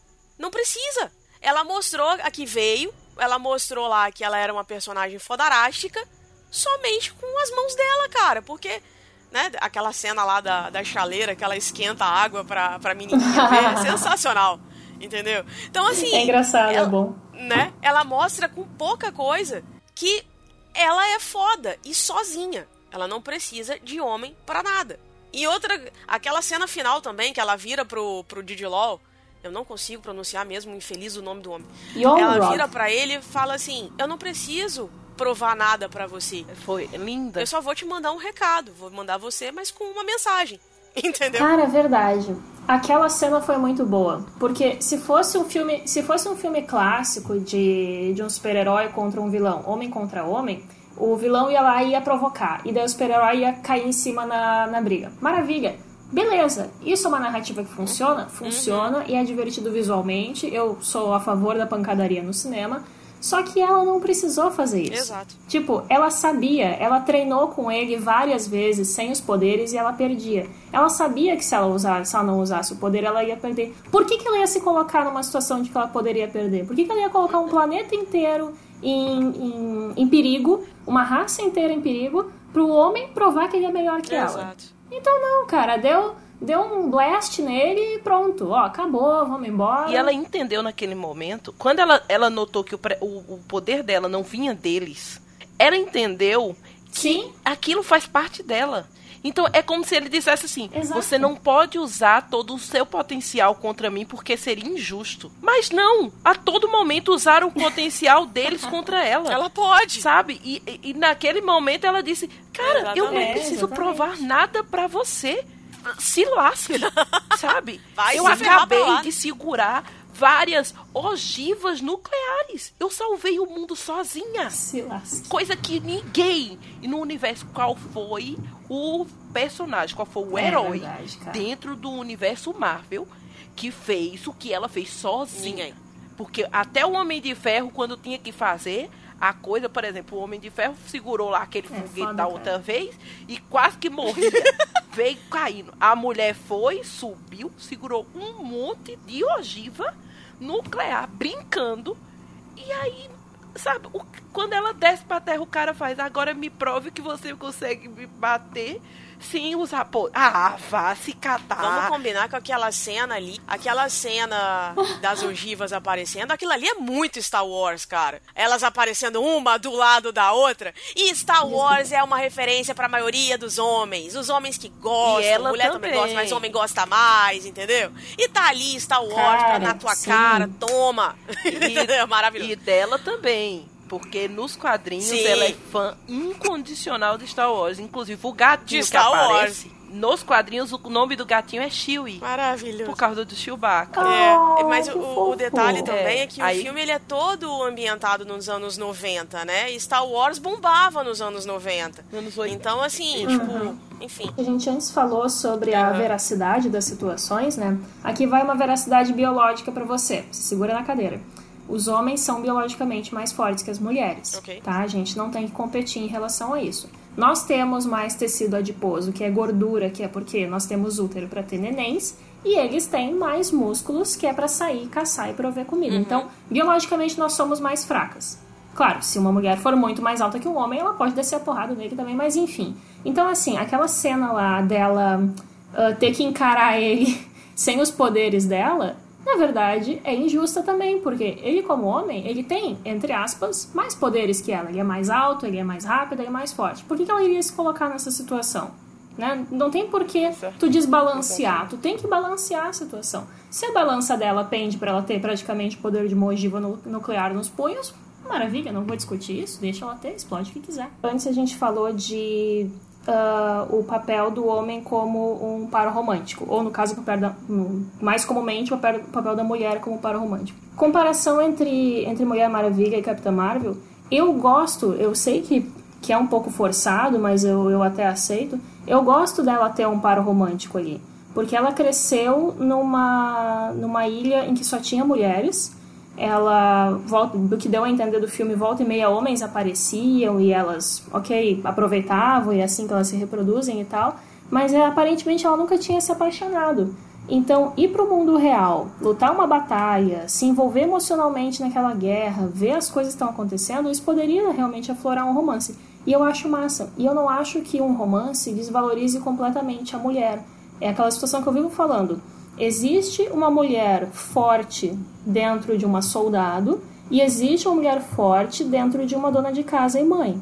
Basta tu conseguir aproveitar essas, essas duas personalidades, né? Porque a nossa força, ela é a gente viver o nosso dia a dia ah, da maneira que a gente acha mais correta para nós e nós termos os nossos direitos. Então, no caso da Capitã, ela não ter um par romântico, legal, isso fortalece ela. No caso da, da Mulher Maravilha ter o par romântico, também acho que fortalece. Só tem que ver como que tu vai abordar isso para ela não ser Exato. simplesmente um apoio, né? É isso aí que eu quis dizer. Exatamente Sim. isso. Porque o que acontece é que usam a personagem feminina pra se apaixonar e automaticamente ela só tem serventia quando ela se apaixona. Quando coloca É, e um daí romântico. esse é o único objetivo dela, né? Exato. E isso, é vi- isso vem de antes. Porque as mulheres, inclusive. Nossa, vem de sempre. Sempre foi Exato. assim. Sempre foi retratado Exatamente. Porque a gente até falou isso no, no episódio de HQs, lembra, Rafa? Quando a gente falou que a mulher, ela era simplesmente uma coadjuvante. Ela entrava ali só pra fazer par romântico ou pra ser secundária na história de algum personagem. Então ela nunca tinha o arco dela de verdade. A Mulher Maravilha veio a ter uma história dela lá em 1941. Então, assim, cara, é, é muito, sabe, é muito desleal isso. Uhum. Eu acho injusto, porque a mulher ela tem muito mais a mostrar, É. ela tem potencial. Só que ela é vista sempre como coadjuvante, entende? A Brie Larson, por exemplo, ela ganhou um Oscar de melhor atriz pelo quarto de Jack. Não foi à toa. Entende? Aí agora pega e vem falar que ela não é uma boa atriz porque ela não tem carne no uniforme? Ah, gente, me ajuda. Ai, gente, isso é tão triste. Muito. É, é porque as prioridades elas estão no lugar errado, né? Sim. E é isso que tá incomodando. Então, o empoderamento é a gente poder dizer: não, não, não. O importante não é a bunda, o importante é a cabeça. Exato. E os caras, não, mas o que a gente gosta é de bunda. Cara, eu também sou muito fã de uma bunda. Quem não gosta de uma bunda? mas assim, existem momentos e momentos de ver É, uma e, bunda. e não, e não me reduz a uma bunda. Exato. Não é porque eu vou ter É uma bunda, porque eu vou ter um peito, que você vai me reduzir a isso. Eu sou muito mais do que isso. É isso aí. Cara, Sabe? eu vi, eu vi uma tirinha fantástica esses dias. Eu vou só, eu não sei se eu consigo depois colocar aqui no link de vocês, mas eu vou descrever ela. Que é uma mulher ah, desenhada como se fosse uma piriguete, vestido vermelho, mega curto, bundão, peitão e tal. Daí Ela tá andando, daí ela encontra um livro no meio da rua. Ela abaixa para pegar o livro. Quando ela levanta e continua a andar, a aparência dela vai mudando. O cabelo vai ficando castanho, as curas vão ficando menores e o vestido curto e, e vermelho vai se transformando numa roupa de moletom. E daí embaixo tinha uma legenda de que, ai, quando você usa o seu cérebro, alguma coisa assim. E o cara, isso é muito errado, mas logo embaixo tinha um quadrinho que era a mesma mulher, bundão, peitão, colchão, cabelão. Ela baixa pra pegar o livro e continua sendo ela. Só que agora ela Exatamente. tem vários livros carregando. Então, assim, só porque tu usa a tua cabeça não quer dizer que tu não vai ter um corpão. Só porque tu tem corpão não quer dizer que tu tem cabeça. E só porque tu é representado de uma maneira, não quer dizer que tu tem que desvalorizar a outra. Então, assim, se essa personagem ela não é corpão, deixa quieto. A Viúva Negra é corpão. Ela foi representada assim, então agora ela tá assim nesse universo, mas a Capitã Marvel não começou sendo representada assim. E é o que eu vivo falando, existem vários tipos de mulheres. Assim como, pasme, existem vários tipos de homens. Vocês não precisam só ver o cara machão, fortão e bombadão. Tem outros, sabe? Vocês também estão sendo prejudicados com esse machismo, vocês não estão sendo representados. E- e- não conseguem ver isso? Isso é uma coisa tão absurda, porque dentro do próprio universo Marvel você vê é, pe- personagens como, por exemplo, o, o Loki e o Thor. Uhum. São dois tipos de homem completamente diferentes. Completamente diferente. E eu não olhei pro Loki e disse, não, por favor, tinham que colocar um homem mais gostoso, porque aquilo ali Eu foi quero pouco. mais bíceps e eu quero uma bundinha bem firminha. Exato. Entende? Eu não vou olhar pro Hulk e dizer, caramba, ele podia não ser verde, né, Pra ser mais sensual, pra que eu possa usufruir do filme. Adorei. É. Sabe, não tem sentido. Você, você entende que quando você inverte a situação fica ridículo? Com certeza. Eu não. Se você inverter a situação, se você colocar os, a- a- as mulheres fazendo com os homens a mesma coisa que eles fazem com alguns homens fazem com as mulheres, você é ridícula a situação. Fica patético, Sim. porque você tá. Aquele, aquele colega, aquele. Eu não sei mais se ele é meu colega, enfim. Ele escreveu isso também. Ele comentou: Ah, então quer dizer que se fosse Exato. o Jason Momoa e o Chris Hemsworth, né, no caso o Aquaman, e o Thor, né? As mulheres ficam loucas, ficam estarrecidas. Mas a gente não pode falar que a Brie Larson é feia e que ela tá faltando carne. Aí eu virei pra ele e falei exatamente isso que você tá falando. Eu não gosto do Jason Momoa. O meu padrão de homem não é o Chris Hemsworth. Ah, Eu, eu não gosto dos dois. Eu acho eles simplesmente patolinhas pra filme. O meu padrão de homem é exatamente o Loki. Eu acho ele totalmente fora do padrão. Exato, tamo junto! Entendeu? Eu gosto dele, É, eu gosto do cara exato. que é o Hulk, o, o, Pois é. o Mark Ruffalo, justamente porque ele é fora do padrão, Ai, sabe? Eu gosto Mark do... Ruffalo é a coisa mais fofa, cara. Ele é fofo demais, gente. Aqui não. Tá, cada um tem um gosto. Porque, pra mim, o mais lindo, o mais perfeito, o mais maravilhoso é o Cumberbatch. Gente, eu tenho uma. Eu tenho um Nossa. amor. Ele é um maravilhoso. Cumberbatch que vocês não É. têm noção. Eu sou louca por esse Eu homem. acho que a gente pode padronizar. Ele tem um rosto meio diferente, né? Né? Ele tem um... A gente pode padronizar nos londrinos, né? Porque o Cumberbatch, até onde eu sabia, ele é londrino. Ele é E o... londrino. Ele é britânico. Ai, agora esqueci o nome do, do É, Loki, o Tom cara. Hiddleston. Meu Deus do céu. Ele também. Ele, é, ele tem uma beleza diferente, Nossa, gente. eles são muito gatos. E- então, assim, eu, eu acho que tem espaço pra todo mundo. Exato. Tem espaço pra todos os tipos de Exato. gosto e de corpo, sabe? E não vou julgar o filme por causa disso. Não, mas agora sim, falando sério. Que super-herói é feio? O mais fora do padrão eu acho que é o Homem-Formiga e o Hulk, mas o resto tudo, todos os super-heróis e super-heroínas são maravilhosamente belos. Isso é por si só um superpoder nos quadrinhos, né? Todo Com mundo certeza. é sexy, É. marombado e maravilhoso. Cara, você vê a, a, a- a Mary Jane, por exemplo.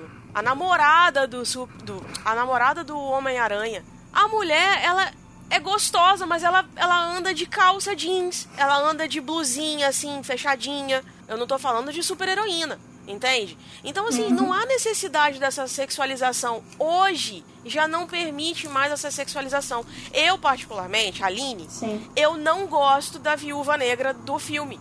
Não gosto. Porque o que, que acontece? Fizeram com a Scarlett Johansson exatamente o que não deveriam ter feito: sexualizado a mulher. Porque hoje ela não é mais escolhida. Mas aí é, o, é, é epítome do, do personagem, meu bem. Ela é, é uma, uma vilã, é uma, uma espiã que ela tava ali para seduzir. Ok, mas. Então não tinha como ela não o ser aquilo. é que fizeram isso com ela em todos os outros personagens. Não usaram só isso na Viúva Negra. Tudo bem, beleza. Tipo, ela realmente precisa daquilo, o uniforme dela tem que ser aquele decote no umbigo, tranquilo. Nem no filme estão usando isso também. Ela já tá mais fechada o, o, uniforme dela é todo tapado. É. Tanto que a feiticeira Escarlate, a atriz que faz a Olsen lá, eu esqueci o nome dela, ela virou e falou: por que, que todas elas são tapadas e só eu tenho que ficar com decote? Uhum. Não quero, eu quero o meu fechado também. Só que pegaram esse padrão e levaram para outros personagens dela. Hoje ela faz personagem que ela tá completamente nua. Ah, aquele filme, é, uhum. o Ghost in the Shell, ela tá totalmente nua. Aquele outro, o Ela, em que ela faz um uma, uhum. é, uma SEO, a voz da SEO, a voz dela é altamente sexualizada. Sim. Ou seja, virou padrão para ela. É. é. tipo o que fizeram com Johnny Depp. Johnny Depp agora não sai do personagem, não sai do Jack Sparrow. É exatamente isso. Ela virou só isso. Entendeu? Então, assim, eu acho. Eu concordo contigo. Isso é uma coisa importante porque, assim, a gente não tem só uma personagem que é sexualizada. Mas a atriz, ela fez tão bem esse tipo de papel no começo da carreira dela, ou então no desenvolvimento da carreira, Exato. que agora ela é entre aspas, ela é reduzida a isso. Eu acho que assim, uh, como a gente tem vários tipos, eu não vejo problema em ter uma personagem que ela é uma representação da, do, do sexo, da, da beleza, da, sei lá, da luxúria até. Eu acho que isso cabe como a Storm falou, porque a Viúva Negra ela faz isso. Mas infelizmente aconteceu isso com a Scarlett, cara. Ela foi reduzida para esses filmes blockbusters a um corpo maravilhoso. Usaram o corpo dela no Ghost in the Shell, usam a, a voz dela, que é uma voz bem sexy também. Então, assim, ela foi. Ela é, ela é só sexo. E até que ponto isso é a maneira correta de tu representar alguém? É uma cultura que a gente ainda tem que agora tá começando a se dispersar de como representar os personagens. Tipo, homens não têm tanto essa representação sexualizada porque não é da nossa cultura sexualizar os homens, mas sim as mulheres. É, exatamente isso. E aí a gente já podendo, já voltando pra, pra Capitã Marvel, gente, tem... Que a gente tá saindo a full? Não, é. não, mas é, um, mas é, é uma discussão importante, é. até pra gente entender essa representatividade, que era esse ponto que sabe? Que eu acho que é importante a gente frisar a todo momento, é o protagonismo e a representatividade. É Mas se você for parar uhum. para olhar até o uniforme dela, gente, tem coisa mais linda do que essa mulher com esse com esse esse moicano quando ela bota o, capacete. Sensacional, né? Gente, Nossa, que uniforme foda, sensacional. Incrível sabe? E isso é uma referência dos quadrinhos, né? Esse é, moicano dela. É uma, é uma época da Capitã Marvel que ela tinha Exato. moicano, né? Exatamente. E eles puxarem para essa época. E, e, e, ele muda de cor, né? O uniforme dela muda de cor, é sensacional. Exatamente, sabe? E ficou muito lindo, gente. Ficou muito bom o uniforme dela. É. Sabe, você vê que é, é, o corpo dela tá, tá delineado dentro daquele, daquele uniforme, dentro daquela armadura, que no caso do dela é realmente uma armadura, né? Protege o corpo uhum. dela. Uhum. E, e, ao mesmo tempo você vê que é uma coisa funcional. Exato. Não é as armaduras e as, e as roupas das heroínas, como a gente discutiu já uma vez, Aline, que tampa simplesmente os mamilos. Exato. E, e, o tapa-sexo. E, e, sabe? E simplesmente, exatamente, bota um tapa-sexo ali e deixa a mulher com a, o negócio atochado na bunda e a minha filha vai lutar desse jeito. Porque a mulher já é super heroína só por conseguir. Já foi maravilhoso. Olha Agora imagine, você, você já devia ser considerada heroína, você conseguir lutar com um negócio daquele entrando no, no seu bumbum. Quem é que aguenta? Não, eu ia, eu ia dizer que o ato heróico é lutar e não desatolar a calcinha em nenhum momento, cara. E, pô, exatamente. Exatamente. eu dava é um passo e puxava a calcinha. e sobre a funcionalidade do, do uniforme dela, eu tenho que dizer assim, aquele, aquela interface que ela tem no antebraço esquerdo que ela vai lá e diz pra guriazinha, vai lá, escolhe a cor. A guria não lê CRI. A guria nunca viu aquele device antes da dela. Mas ela sabe trocar as cores como É, ninguém. Ela dá ali umas mexidinhas. Uh, ah, sim, tá bem legal. Caralho, eu quero desenvolver um aplicativo assim, cara, que eu não preciso explicar. É, é, to- totalmente funciona. Altamente é, pronto. funcional. Isso aí. Não, eu, eu isso sinceramente aí já são quero. as questões. Agora, isso aí já são questões. Preciso daquele bracelete, gente. Preciso muito, porque ele faz tudo, né? Será que ele faz café também? Deve fazer. Não, meu bem. sei. é, a mão dela já é a chaleira, né? Eu acho que ela só diz assim: sai a cápsula É. do café e acabou. é isso aí. Ela segura a xícara, coloca a cápsula dentro da xícara, um pouco d'água e espera esquentar. Exatamente. Eu usava aquela mulher como, como é, método de energia. Mas assim, isso, pronto, isso já, são, outros- já é uma questão que a gente, pronto, finalmente vamos dar a, a, aos a maioria dos meninos que né, mandaram as questões. Porque infelizmente do- dos, teve uma, um- até um certo momento que todos os homens que eu conversava estavam concordando com isso. Por sorte. Depois de um tempo eu disse, deixa eu abrir minha, minha bolha aqui para conversar com outras pessoas. E aí a maioria dos homens gostaram também do filme.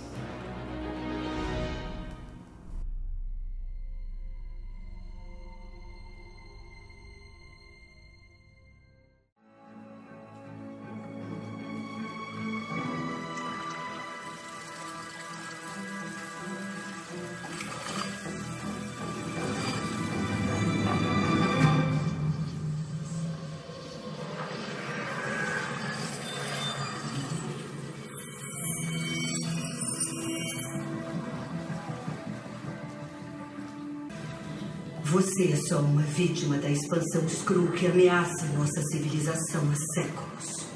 Impostores que silenciosamente se infiltram e dominam nossos planetas. Horrores dos quais se recorda e tantos outros que não se recorda. Tá tudo em branco. Minha vida. Você deveria assumir a forma de quem eu mais admiro, mas não consigo nem me lembrar quem essa pessoa era para mim. Talvez seja bondade poupá-la de uma dor ainda maior, deixá-la neutra e torná-la habilitada.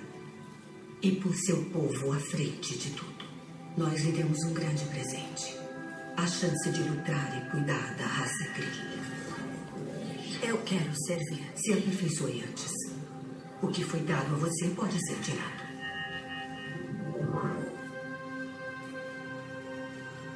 Eu não vou falhar. Logo isso ficará claro. Você tem uma missão. Sirva bem e com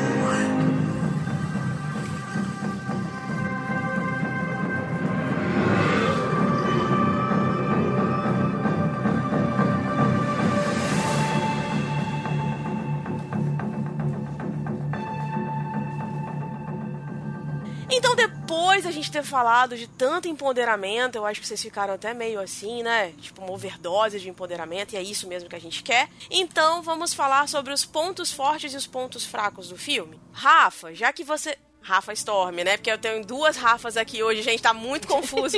Desculpa. Vamos fazer assim então, vou chamar pelos, pelos sobrenomes, tá? Storm, fala pra mim então quais são os pontos fortes do filme. Forte. Fala pra mim. Ah, É. A, a- a origem da personagem forte. Uhum. A, não é o a- grifar a questão dela ser uma heroína antes mesmo dela receber poderes. Isso foi muito forte. Uhum. Ahn, gostei do, do visual dela. Gostei das lutas. Eu achei as lutas muito boas. Achei a, a luta dela, inclusive, sem usar os poderes, achei muito legal ela lutando com o Jude Law. E, e gostei, sabe, do visual dela segurando as ogivas. Achei aquilo tudo maravilhoso. Inclusive, achei até que puxava muito para as coisas que a gente assistia nos anos, nos anos 90. Achei a ambientação boa. E achei o Nick Fury fantástico. É. Tenho que dizer que adorei o Nick Fury. Aquele monte de Adorei, cabelo, né? sabe? Ele tava realmente com muito cabelo. A-. Eu gostei muito dele ali. Eu gostei muito da interação dele com ela. Achei que não ficou forçada a interação deles dois. Eu também gostei. Achei que. Adorei o gatinho. Achei o o gatinho uma coisa mais fofa. É uma gatinha. Ah, é, gente, eu gostei. Eu gostei do enredo. Gostei da história dos, dos Cruz. Eu gostei. Yay. Gostei bastante. Gostei da humanidade do Legal. filme, digamos E assim. você, Chan, o que, que você achou? Quais são os pontos fortes? Eu assino embaixo em tudo que a Storm falou. Mas uh, eu gostei bastante do, da origem dela, porque assim, a gente discutiu agora, né? Eu soube, só depois de ver o filme que eu soube qual era a origem dela. E eu achei que eles fizeram um bom trabalho, porque uma pessoa leiga, que não acompanha quadrinhos, que não sabe de todos os universos da Marvel, consegue sentar, consegue assistir o filme, consegue se divertir o visual tá muito bom. Tem sempre uma coisa ou outra, assim, que, ah, eu vejo que é muito CG, mas tá tranquilo, tá me divertindo. As lutas eu achei legal. Eu não sei se eu já comentei com vocês, mas eu particularmente não sou muito fã do live action dessas coisas com muitos superpoderes, porque eu acho que fica um pouquinho Forçado. esquisito às vezes. É, é que tipo, a gente vê desenho animado e é, para mim, o desenho animado, o universo dele é crível porque é um desenho animado, tudo é possível, perna longa tá aí. E daí quando vai pro, pro real, eu sinto que tá um pouquinho travado, mas eu, eu gostei. No geral, eu achei muito bom. E principalmente, cara, eu gostei da personalidade que a Brie Larson trouxe pra, pra personagem. Como eu falei lá no começo. A maneira dela falar, dela se portar, aquelas olhadinhas assim, o sorrisinho de canto de boca. achei, achei que foi assim, é um detalhe pequeno, não, como eu disse antes, não comprova que ela é uma atriz excepcional, mas comprova que ela é uma boa atriz e que ela tava ali se divertindo fazendo o papel. Eu senti que ela se divertiu e isso me me, me faz gostar mais do filme. Eu gosto do Samuel Jackson. Achei ele, em comparação com os outros, do, os outros Vingadores e tal, Achei ele um pouquinho bobinho. Aquela cena dele fazendo carinho no gato enquanto ela espera para entrar na sala de arquivos talvez tenha sido um alívio cômico. Mas também é crescimento do personagem, né? Isso era nos anos 90, ele era mais uhum. jovem, tava recém começando, então eu, eu aceito. Só achei um pouquinho bobinho.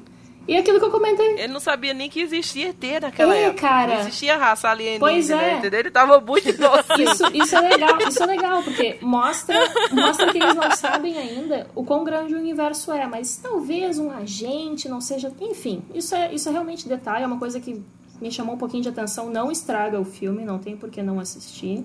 E aquilo que eu comentei antes, a interface da roupa dela, eu quero conhecer o designer, cara. Eu preciso aprender o que esse cara desenvolveu ali, porque. Por favor. Foi fantástico. Quem é o moço, gente? eu sei que você tá ouvindo a gente agora, então se apresente, por favor. Não, eu quero aprender. Então... Uh, me... Seja é. meu mestre, me aceite como discípulo. Por favor, por favor. Somos as últimas Jedi. Então, olha só. É. é. Pra mim, gente, olha, esse filme tem um nome: Mônica. Aquela menina, gente, eu tenho vontade de amassar aquela garota. Ela é maravilhosa apenas. Quando ela chega e fala: Tia Carol, nós guardamos a sua jaqueta. Tipo, Ai. maravilhosa, gente. Tá de abraçar aquela menina. Maravilhosa ela. Outra coisa que eu gostei muito foi a, o Guzi. Ele, assim, ele meio que entrou, meio, sei lá, do nada ali na história. Tipo, ah, eu tô passando aqui, um gato passando no no chão e tal, mas enfim, ele também é a alma do filme. Sem Goose não seria o filme, assim, também aquela cena lá que eles estão subindo e o gato tá todo, né, o, meio que amassado, assim, por causa do vento. Eu achei muito engraçado aquela cena. Tem umas cenas bem legais com ele. Outra coisa que eu gostei muito foi a Minerva, que é a Gemma Chan, aí, ó, sua Chará Chan. Olha aí. Ela, que é a, aquela, aquela personagem azul, que é a Sniper fica lá em ah, cima. Ah, ela é foda, cara. Nossa, cara. E, e, colocaram as personagens femininas sempre muito, sabe, muito fodas. Isso foi muito legal. Outra coisa que eu gostei muito foi a trilha sonora do filme. É, ah, Gente. Eu, eu achei ok. Caraca. É. Eu achei que podia ser mais. É, exato. Eu achei que podia ser mais. Eu acho que podia ter coisa muito representativa da época ali. Mas, Rafa. Sabe? Eu acho que faltou. Tinha muita mulher, cara. Tinha mais mulher do que homem. Tinha Garbage, tinha Hole, tinha uma outra. Uma outra rapper, que eu não lembro o nome agora. Enfim, gente da. Tinha TLC, cara. Desiree. No caso, o TLC é um grupo, né? Inclusive, uma delas morreu num acidente de avião. E Desiree, que é uma, uma cantora que eu acompanho há muito tempo. Cara, isso me trouxe uma nostalgia que você não tem ideia. E eu ah. saí cantando. Então, pra ti, a trilha sonora foi foda, cara. Foi, sensacional. Para mim, isso foi um ponto fortíssimo. Não foi nem forte, não. Foi é. High top. Eu não, eu não, chamo isso de ponto negativo do, pra mim, assim. Eu acho que foi ok. Uhum. Não sei como poderia ser melhor, porque se existe algum mistério no, no universo que eu não consigo entender, é música. Eu admiro muito uhum. músicos. Mas uh, dentro do universo da Marvel, para mim, o Guardiões da Galáxia ele chamou muita atenção com as músicas, então Sim. acaba meio que marcando. Sabe quando, pá, aquele filme tem uma trilha sonora foda, daí os que vêm depois fica meio que esperando algo parecido.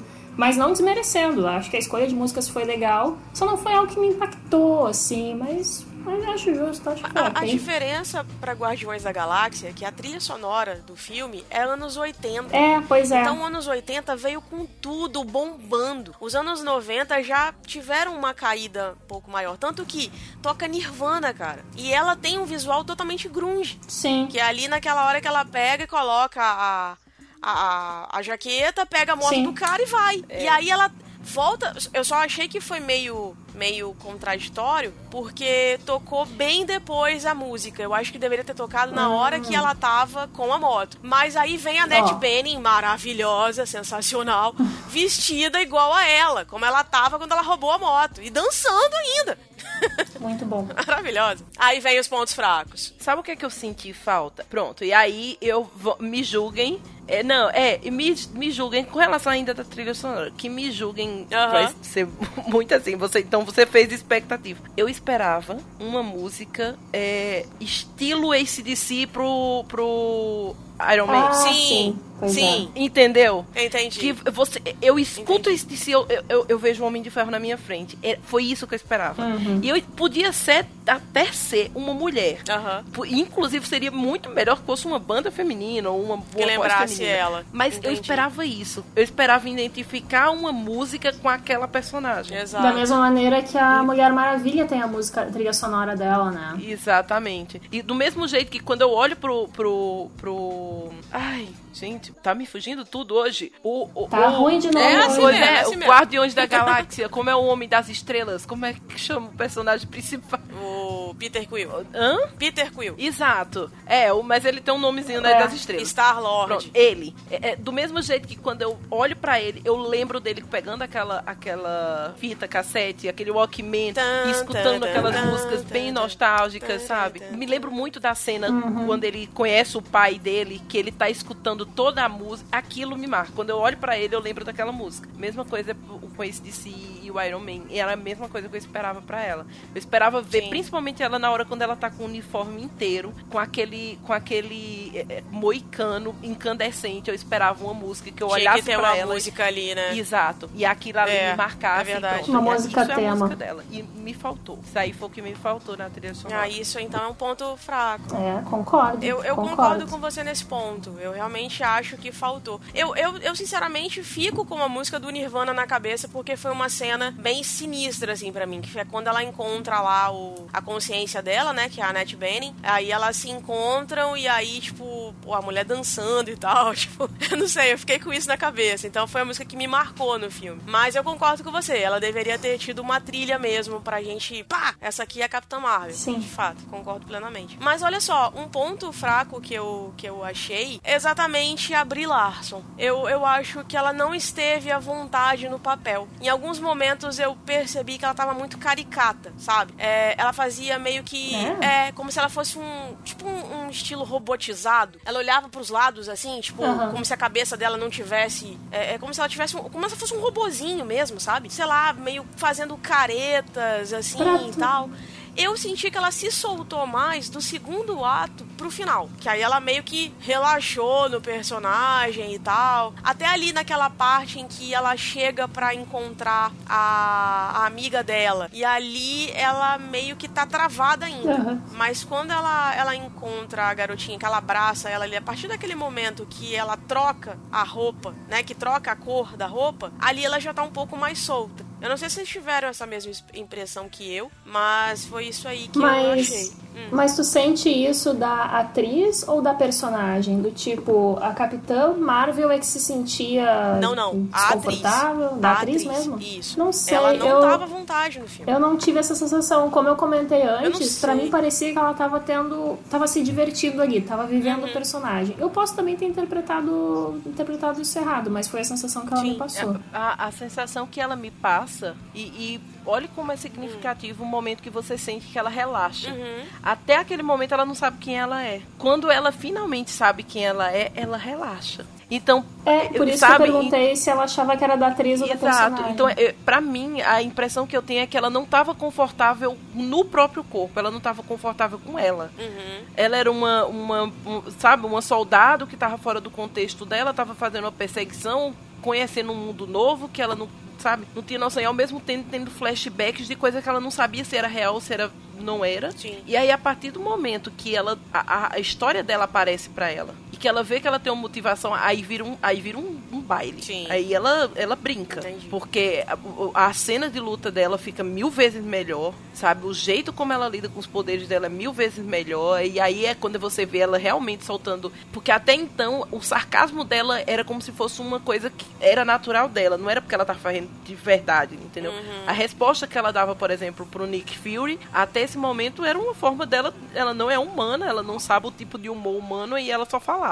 E ele às vezes achava engraçado. E a gente achava engraçado o jeito duro dela. Mas a partir desse momento, quando ela começa a interação com as pessoas que eram da família dela, né? Que ela era a família dela, você pode ver que ela se solta. E aí você consegue ver as piadinhas, Sim. você consegue rir com Sim. ela e entender. E aí eu sinto que ela tá mais, mais confortável. Sim. Então eu não sei até onde isso foi da personagem, né? Isso foi uma coisa proposital, ou isso foi realmente a Brie Larson tentando é, absorver aquilo ali, ou ela tava se adaptando a ser uma nova heroína e todo o que, o, o que vem pela frente pra ela. Entendi. Então não sei. Pode ser, pode ser também. Talvez pode ter sido pra personagem. Pode ser o que a arte se propõe, né? Porque cinema, esse tipo de entretenimento é pra tu olhar e te projetar ali e viver aquele momento. Sim. Cada uma de nós teve uma percepção, então acho que é válido todas as Claro. percepções. A maneira como tu encara aquele filme Sem é como ele se apresenta pra ti. Achei bem legal isso, bem legal cada uma de nós ver de uma maneira diferente. Claro, com certeza. Outra coisa que eu, eu não consegui, gente, é, é ver o Jude Law como vilão. Eu tô sempre acostumada a ver ele fazendo mocinhos. Aham. E aí eu não senti totalmente ele como vilão, sabe? Eu não sei. eu Não, Não sei, cara. Sério, eu não consegui conectar ele como vilão. Eu, Eu, achei que eu sempre... consegui, eu Não sei, consegui. gente. Eu também consegui, depois eu explico por quê. E eu- Mas eu consegui. Ele é Me muito explica, Rafa, porque... ele tem cara, né, de safado. Ele tem Mas cara de safado. é, eu vejo essa cara de safado dele lá em inteligência artificial. Aham, fazer aquele... Pô, aham. Aí, né, mas de Bem fato, isso. mas eu não consigo ainda assim vê-lo como vilão. Não sei, gente. não- Desculpa, não consigo. Não, tá certo, não precisa. Mas fala, Rafa Storm, por que que você consegue? Me explica. É porque eu, eu acho, isso é uma coisa muito, muito, muito estranha. Eu acho que ele tem cara de robô que vai se revoltar contra o humano. É. Ele, pra mim, Tem. ele tem muito isso. Eu, eu sinto que, que vocês disseram lá não de inteligência artificial, né, que ele que ele que ele tinha um cara de safado. Mas por exemplo, nos filmes do, do do Alien, é do Alien ou é do Predador? Ah, não lembro mais. Que tem sempre tem o que tem a- o, o robô que viaja com eles e que ele é, é- é escroto, que ele não tem ele não tem percepção do que é certo e do que é errado, ele só age de acordo com o que ele é programado. Pra mim o Jude Law tem muita cara disso. Ele tem cara de um ser que ele não tem moral. Fantástico. Ele é um ser amoral e que ele vai agir de acordo com o que, sabe, com alguma pré-programação.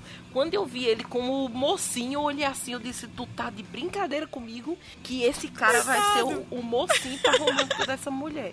Não façam isso, porque a cara dele me dá muita agonia. E aí, quando eu- ele se mostrou como vilão, eu disse, ah, agora você está no papel que me compete. Não saia daí, porque é isso que você é.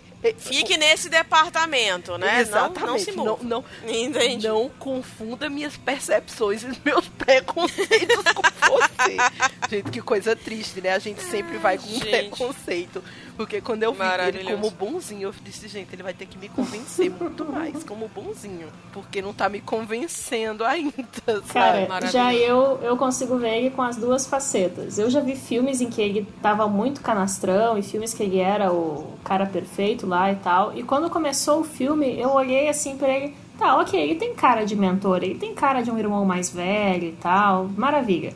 Daí, quando mudou pra ele ser o vilão, eu, maravilha, te compro como vilão também, faz sentido. E o pior é que eu meio que, não vou dizer adivinhei, porque é uma coisa que tava meio que escancarada pra gente, que ele seria o vilão, que quando eles saem em missão, tem um personagem na nave, que faz parte da equipe deles, que aparece em Guardiões da Galáxia e ataca o, o Quill, né? Exatamente. Pois Exatamente. é, e daí, eu não lembro agora o qual é o nome dele, qual é a raça dele e tal, mas quando ele apareceu, eu, hum, aí tem treta. Aí tem, Al- né? Algo de errado não está certo.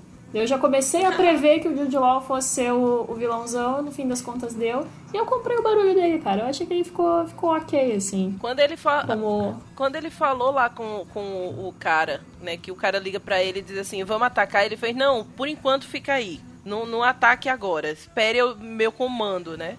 Que é o lá o Destruidor de Mundos. E eu lembrei de Destruidor de Mundos em outro, eu, eu disse, pronto, então não tenho mais dúvidas, ele realmente não vale muita coisa. e esse olhinho, e esse olhinho amarelo dele, minha gente, que agonia. É es- são esquisitas essas lentes, né? Que lente horrorosa. Eu disse, pronto, daqui a pouco ele vai mudar de, de, de, de faceta também. Eu pensei que ele ia, sei lá. Ele, era uma coisa meio, meio lagarto. Gente, que coisa horrorosa. Que É. olho, me deu muita agonia. E parecia que ele ia se transformar em outra coisa Exatamente. depois, né? Com aquele Com olho ali, agonia. tipo mística, É. assim, né? Ah, eu adoro Muito esses louco. olhos coloridos, Eu- eu mas sei nunca lá, fica cara. muito bom, cara. É. Fica muito estranho mesmo. Fica, mas, tanto, tanto que assim, são dos motivos pra Game of Thrones não ter os Targaryen de, de olhos lilazes, né? Porque ia ficar muito bizarro. Nossa. Mas eu gosto. Quando o personagem tem uns olhos biz- bizarros assim, eu acho massa. Eu, eu gostei dele como. Eu gosto dele como ator. Eu acho que ele atua muito bem. Só que ele de vilão, gente. Também ah, acho. desculpa, não deu. Assim como eu. eu... De novo, cada uma tem uma visão. Exato. De novo, exatamente. Mas isso é legal, cara. Isso é legal porque É, tá dando um que é. Equilíbrio. Outra coisa que eu não achei legal é porque tem muita coisa ali que, como a Rafa falou, a Rafa Storm falou lá no início, tem muita coisa que não condiz com o quadrinho. Foi a questão do Nick Fury ter perdido um olho por conta de uma unhada do Guzi. O Nick não perde o olho desse jeito. Ah, né? mas aí não perde, mas por quê, né? Sim, não incomodou tanto quanto as outras coisas, mas cara, ele não perde o olho desse jeito. Vamos Ah, combinar. cara, não, não me incomodou. Eu acho que fecha com o roteiro, porque o gato não é bem um gato, ele é um bicho muito louco lá. Exato, Mas assim, é. Muito eu, louco. eu, eu achei caído. Eu achei caído, honestamente. Uma arranhada de gato, mas, mas beleza, porque daí. Não é? É, enfim, vida que segue. Muito mal lá. explicado? Enfim. A única coisa que eu achei interessante, assim, não, não deveria ser o- a arranhada do gato, apesar de a gente saber que o gato não era o gato. e que o gato, no universo dos quadrinhos, ele guarda um monte de monstros e demônios dentro dele, não é isso? Ele tem, um, ele tem várias dimensões dentro dele, é por isso. Como é que consegue guardar aquilo tudo? Ele é só um bicho. É, exatamente, eu não entendi. Não entendi, mas nos quadrinhos ele, Ele é isso, parece- né? Ele é um. Ele dentro. Ele é um. Parece um Kraken. Você reparou quando ele abre a boca? Pelo amor de Deus, o que, que é aquilo, gente? Exatamente, né? Que ele guarda várias coisas dentro Socorro. dele e tudo mais. Mas sa- é, o, que eu, o que eu achei engraçado dessa história do Nick Fury foi o seguinte: porque nos outros filmes todo mundo olha pra cara dele, olha pra aquele tampão no olho dele, e imagina que é uma coisa absurda. Tipo, Aham. caramba, numa cena de guerra, numa luta muito, sabe? Que foi ele a verdade, perdeu o né? olho. Ele perdeu o olho numa batalha. Exato, só que aí. Ele, eu acho que eles fizeram de propósito justamente pra dar o tom de graça. Sim. De dizer assim, ele faz em cima disso, dessa perda do olho, toda uma, um, sabe, toda uma mitologia, todo um mistério, todo mundo, sabe, o povo fica soltando piadinhas, cadê o olho dele? E ele não conta, pra no final das contas você saber que foi um gato que arranhou o olho Ah. dele, né? E É. aquela cena dele escolhendo é, o, o, o, o- Nossa, essa cena foi péssima. e- escolhendo o olho, eu disse, ah, não. Ah, cara. Ah, não, você tem uma decisão muito difícil pra tomar. Aí quando você olha que ele tá com uma, uma bandeja cheia de olho. Escolher um olho, né? eh, Escolhendo um olho. Eu não. Não, gente, não. Não precisava Não essa, né? precisava do olho ali, não precisava. Menos. Não precisava. Menos, Sabe? né? Então, Pronto. E aí é, outro na ponto. verdade- o- outro ponto fraco do filme para mim. Foi a questão do olho, Eles né? perdem tempo com algumas coisas. É. Não, não é com o olho. Mas assim, ele perde tempo com algumas coisas que eu acho desnecessário, onde ele que eles poderiam usar esse tempo desenvolvendo coisas mais importantes. Sim. Como, por exemplo, a relação dela com a amiga. É. Podia apresentar melhor aquela amiga dela, sabe? Uhum. Até porque ela é uma heroína, depois ela vira uma heroína nos quadrinhos, né? Então eu acho que ela podia ter apresentado melhor aquela amiga, podia ter desenvolvido mais aquela, aquela relação dela, porque aquilo ali era que tava puxando ela pra, pra realidade. E não foi tão desenvolvida. Aí você perde tempo com coisas, com uma cena como essa, sabe? Dele sentado escolhendo o olho, que não precisava. Não, eu concordo plenamente contigo. Mas isso é meio que uma assinatura da Marvel, né? Eles fazem esses, essas cenas de piadinhas, assim, que nem no. Acho que foi nos Vingadores, quando a galera lá dos Guardiões da Galáxia resgatam o Thor, que ele tá desacordado. É, é. Ai, mas ele é um anjo, ele é um. ele é perfeito, olha esses bíceps. Cara, perderam uns três minutos naquela putaria que poderia ter se resolvido com dois comentários. Mas enfim, eu, eu, eu concordo contigo, eu acho que poderiam ter ter aproveitado mais a, a relação humana dela, Exatamente. o que faz dela ser quem ela é, é. ao invés de ficar naquela Foi só, foi muito flashback para explicar aquela relação e eles poderiam, naquele momento de encontro, eles podiam ter demorado mais naquilo, sabe? E aí não demorou, mas eu entendi. Eu entendi, é. eu, eu, entendi o, as características, o perfil da personagem, eu entendi, mas eu acho que poderia ter sido mais discutido, sabe? As tecnologias, o Triceratops podia ter sido mais apresentado desde o começo, sabe? Né? Jogaram o Triceratops pra dizer assim, olha, isso aqui ah, é o universo é dos Vingadores, é tá vendo? Aquilo ali é o Triceratops. Então, no final, rapidamente ela diz assim, o Triceratops tem que ficar na Terra. Uhum. Sabe? Podia ter demorado mais aquilo ali, gente, porque isso faz é. vai, vai ser importante pra frente, sabe? Isso é o que linka, Mas eles não né? colocaram. Assim, quando, quando mas... foi a primeira vez que o, que o Tesseract foi apresentado nesse universo? Não foi no filme do Thor? Foi no filme do Thor. Foi rapidamente colo colocado é de... lá. Mas aí foram explicar mais pois os é, Vingadores. Quando Thanos pega, né, e tal. Então, os Vingadores já tem, já tem quanto, é, já tem quanto tempo que esse filme foi lançado? Assim, a gente tem que lembrar que o MCU, ele tá fazendo agora 11 anos, né? Uhum. É 11 fucking anos de, de filmes que estão são 20, não? Oi? Não são 20? Não, começou em 2008, né? Não. Com o do começou Homem de com Ferro? X-Men. Não, mas o universo Vingadores. Não, não, não. Ah, assim, você tá falando okay. universo Vingadores. X-Men eu não ah, conto. ok. Eu tô tá. dizendo, é, esse é o Desculpa. universo Vingadores. Perdão. É, os universos que, que se cruzam, né? Porque o M Tá. MCU é só... Ah, sim. Não, tá certo. Eu falei o MCU e realmente conta o, o os X-Men. Não, Não, mas... O tempo Vingadores é isso mesmo. É, Tem não. razão. Estávamos, estávamos certas. Mas, enfim, tipo, o Tesseract foi apresentado há muito tempo. E por mais que a gente seja fã e a gente acompanhe, o cinema, ele é maravilhoso porque ele trouxe não fãs de quadrinhos que agora gostam de super-herói. E essas pessoas Exato. não são nerds viciados que nem a gente, de ir atrás e de fazer ligação e de rever os filmes até, talvez. Eles só vão lá para se divertir, cara. Então, com certeza, menos tempo de Nick Fury escolhendo o olho e um pouquinho mais de tempo de revendo o que é o Tesseract. E não precisa ser de uma maneira burra. Não precisa ser, ó, oh, este é o Tesseract, que no futuro talvez alguém venha buscar para fazer algum mal. Não, cara, também a gente não é estúpido. Exato. É questão de E, roteiro. e, ela- e vai ser. a- é, é uma das joias, gente. É. É. é o que causou o fim do mundo, sabe? Não passa por cima dele assim. Ah, foi uma arma que ela deu um tiro e que ela vai deixar aí na Terra. Não, sabe? Coloca isso direito no universo, porque mais pra frente ele vai ser descoberto na Terra e vai gerar alguma coisa. Então acho que perdeu nisso. Na verdade, eu acho, Sabe, Rafa, perdeu nessa que não apresentaram justamente porque ele já tinha sido inserido em outros filmes. Então, assim, vamos contar um pouco mais da história dela em vez de falar do, do Bendito, da Bendita da Joia. É, mas, eu entendi pode seu ser contexto. também, pode ser Eu também. entendi o contexto. É, mas, é, Mas de qualquer forma, é, eu, eu só não acho que falaram tanto da história dela pra, sabe? ignorar isso aí. né? Exato. Entendi. Exatamente. E o que, que vocês acharam das cenas pós-créditos? Necessárias, desnecessárias? Fizeram alguma coisa? Quais eram, quais eram as cenas mesmo? Tem a do gato lá no, no É coisa, uma e qual ela sendo outra? apresentada aos Vingadores. Quando ela entra na sala, que ela tá com o cabelo Ah, maior, sim. assim. É Exatamente. mais ou menos isso. Eles conversando sobre o. Sobre o, o pager e aí ela entra lá, é, né? Que Uhum. então, todo mundo tá cogitando que essas são as cenas iniciais do Vingadores Ultimato. No próximo filme. E aí, vocês acharam que foi necessário? Gostaram disso? Porque eu sempre fico muito ansiosa para as cenas pós-créditos do, do- dos filmes. Eu achei legal. Sabe, da Marvel. Ah, antes que a gente termine, eu tenho que fazer uma, eu tenho que dizer uma coisa. Sim. É, no começo do Capitã Marvel eu chorei, caíram lágrimas na hora que eu vi o rosto do Stan Lee, o símbolo. Ai, gente, aquilo ali, Ah, aquilo mexeu no cara, meu coração. aquilo- aquilo foi bonito. Jeito, Aquilo foi gente, bonito. O que, que foi aquilo? E ainda por cima, depois eles colocam Thank you, Stan Lee. Exato. Cara, eu já comecei a Eu, arrepiar. eu queria. gente. Nossa, eu, Nossa, sim. socorro. Eu- aí quando eu vi aquilo ali, eu pensei, porra, vai ser um filmaraço. É, exato. Eu, eu, eu acho que aquilo ali já me Então, tocou né? tanto que eu já fui pro filme, sabe? Mas. É. Ai, homenagearam ele. No é, hype, né? homenagearam ele, sabe? E quando eu vejo. E eu, eu imaginei, eu ainda fiquei assim. Eu sabia que ele tinha tido condições ainda de gravar a cena de participação dele. E eu fiquei a todo momento procurando onde é que ele vai aparecer, onde é que ele vai aparecer. E ele aparece bem senhorzinho lá, sentado dentro do metrô, gente. Ai, que vontade de abraçar e dizer, oh, muito obrigada, sabe? Foi sua última vez, mas queria você pra sempre.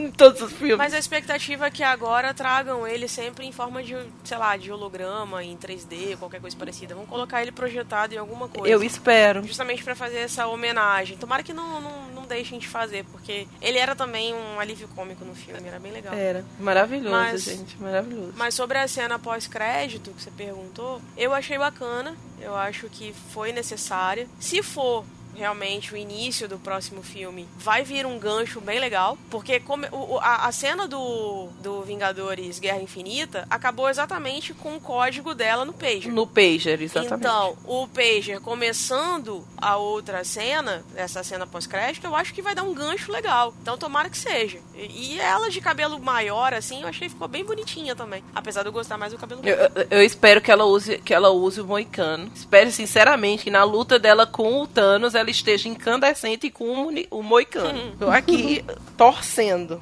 Mas é isso, gente. Eu, eu tô, tô muito ansiosa. Se eu já estava ansiosa pra Vingadores Ultimato, agora, com essa mulher inserida no, no universo, eu estou muito mais ansiosa. Mas eu espero que ela não ganhe tudo sozinha. Isso, isso é uma. Ah, não, isso, isso eles É, não vão é uma fazer. coisa que eu espero realmente que eles. Ela é demais. É, Eu, eu sei que ela é. Overpower? Ela é. É, é, isso- é, cara, ela é demais. Ela é exatamente. Ela é muito apelona, quero- cara. Mas, mas tá certo, Exatamente. tipo, ela é assim e tal. Mas eu não acho que ela vai vencer tudo sozinha, porque daí não tem por que tu juntar todos os, personagens, tu pode resolver com, com ela, né? Com ela sozinha, exatamente. Mas eu é tô, tô curiosa pra ver como é que vai ser o roteiro. Porque isso é que é legal. A gente sabe como vai terminar, tá? As coisas vão dar certo de alguma maneira. Mas como que elas vão dar certo? Como que eles vão mesclar isso?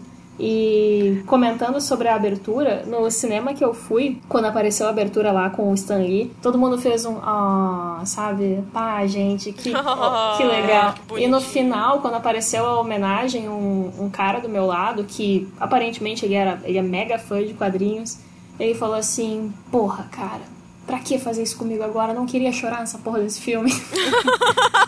que gracinha. É, mas é, É, é, é, dolorido. Você vê, cara, homens É, foda. sensibilizados, isso a gente precisa mais no mundo. Sim. Considerações finais, então, pra gente terminar esse lindo cast sobre Capitão Marvel. Ah, eu, eu- minha consideração final é eu quero ter uma overdose de Capitã Marvel, que venha mais, que venha muito mais, e que venha Vingadores Ultimato e que essa mulher continue sambando e, e- e, sabe, sambando, sambando, porque ela foi linda e eu- só não espero que ela morra de escoliose e carregue todo o filme nas costas.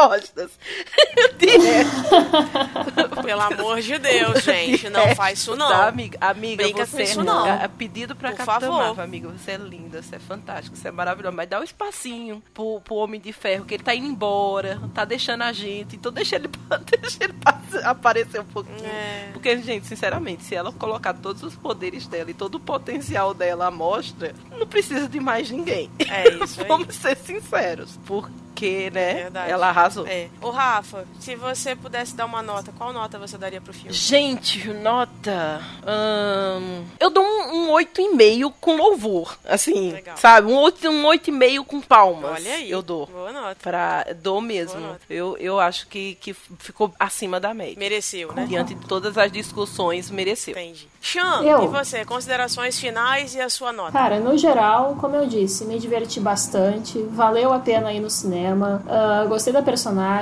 e. O que, que eu ia comentar agora? Me fugiu? certo, não era importante? Ah, sim, concordo com a Storm. Eu acho que ela não vai resolver tudo sozinha, porque senão a história ia ser meio, meio chata. Ah, quero ver esse trabalho em equipe, quero ver ela interagindo principalmente com o Tony Stark e com o Capitão América, porque ela, apesar de ser muito parecida com o Capitão América, ela é mais pro lado do, do Stark. Então eu quero ver como é que vai ser essa interação. E a minha nota, eu dou um sólido 8. Eu achei o filme legal, eu achei o filme divertido, mas ele é um filme de super-herói.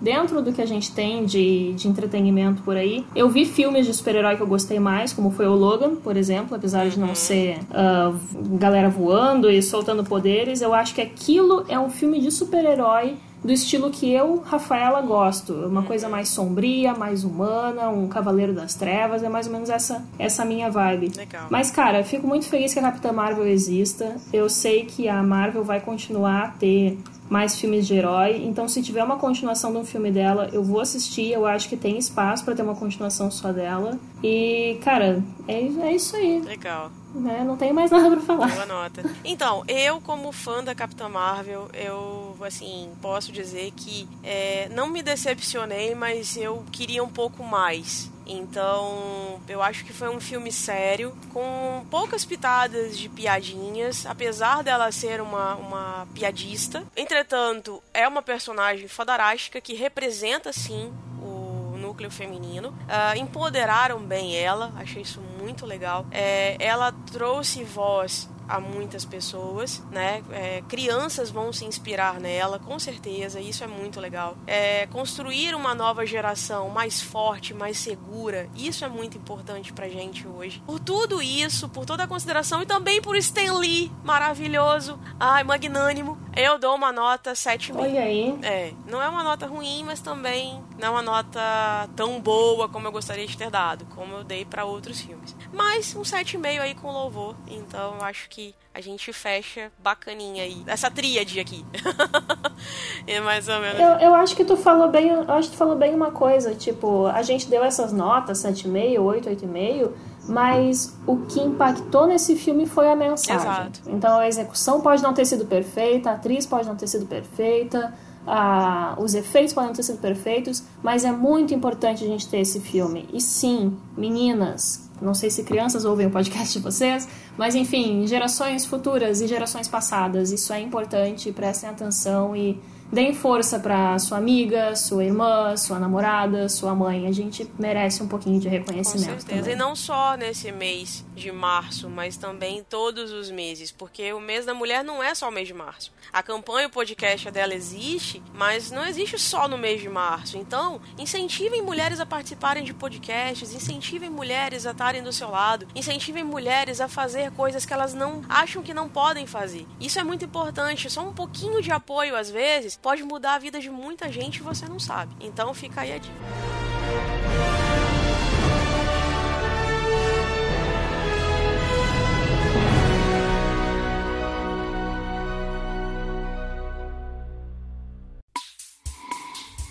I'm only happy when it rains.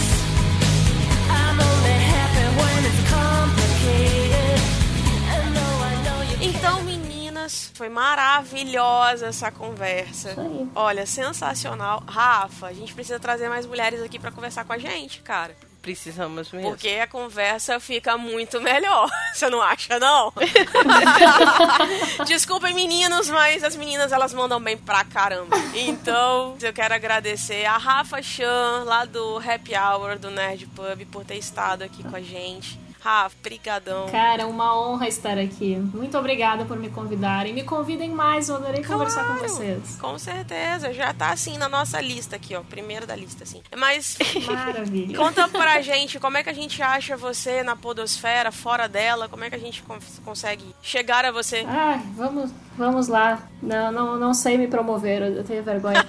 Mas como a Aline falou, eu participo de vez em quando do Happy Hour do Nerd Pub. A gente fala de cinema, quadrinhos, ah, às vezes alguns assuntos nada a ver, tamo lá, tamo, diver- tamo nos divertindo.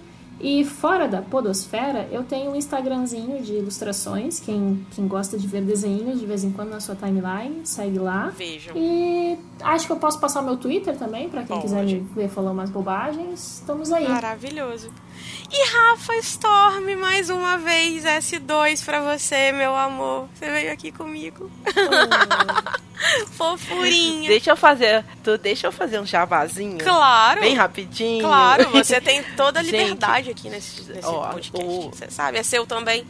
Eu estive lá no Confábulas falando sobre esse dia foi louco, Opa. contando coisas particulares e peculiares de experiências de quase morte Oi? e Como assim, gente? muita pagação de mico, coisa que eu mais faço na minha vida.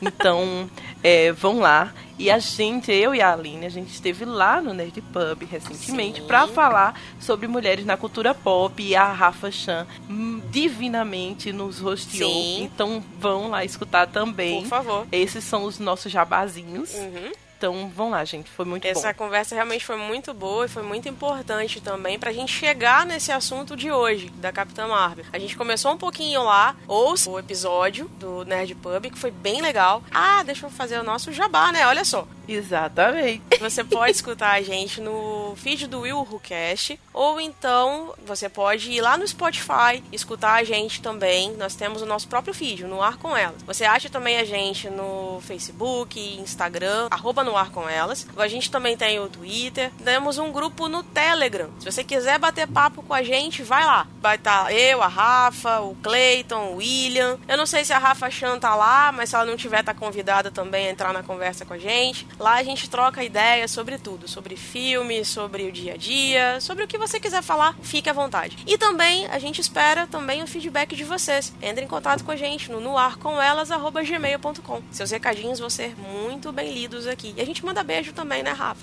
Manda beijo. É, a gente é carinhoso com os nossos ouvintes.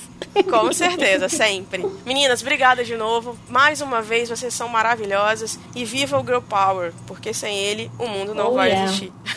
Beijo pra todo mundo. Beijo, gente. Beijo, meninas. Tchau. I'm only happy when it rains.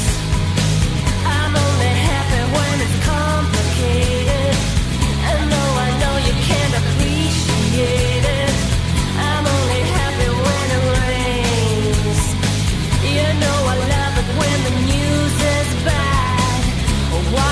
so good, it so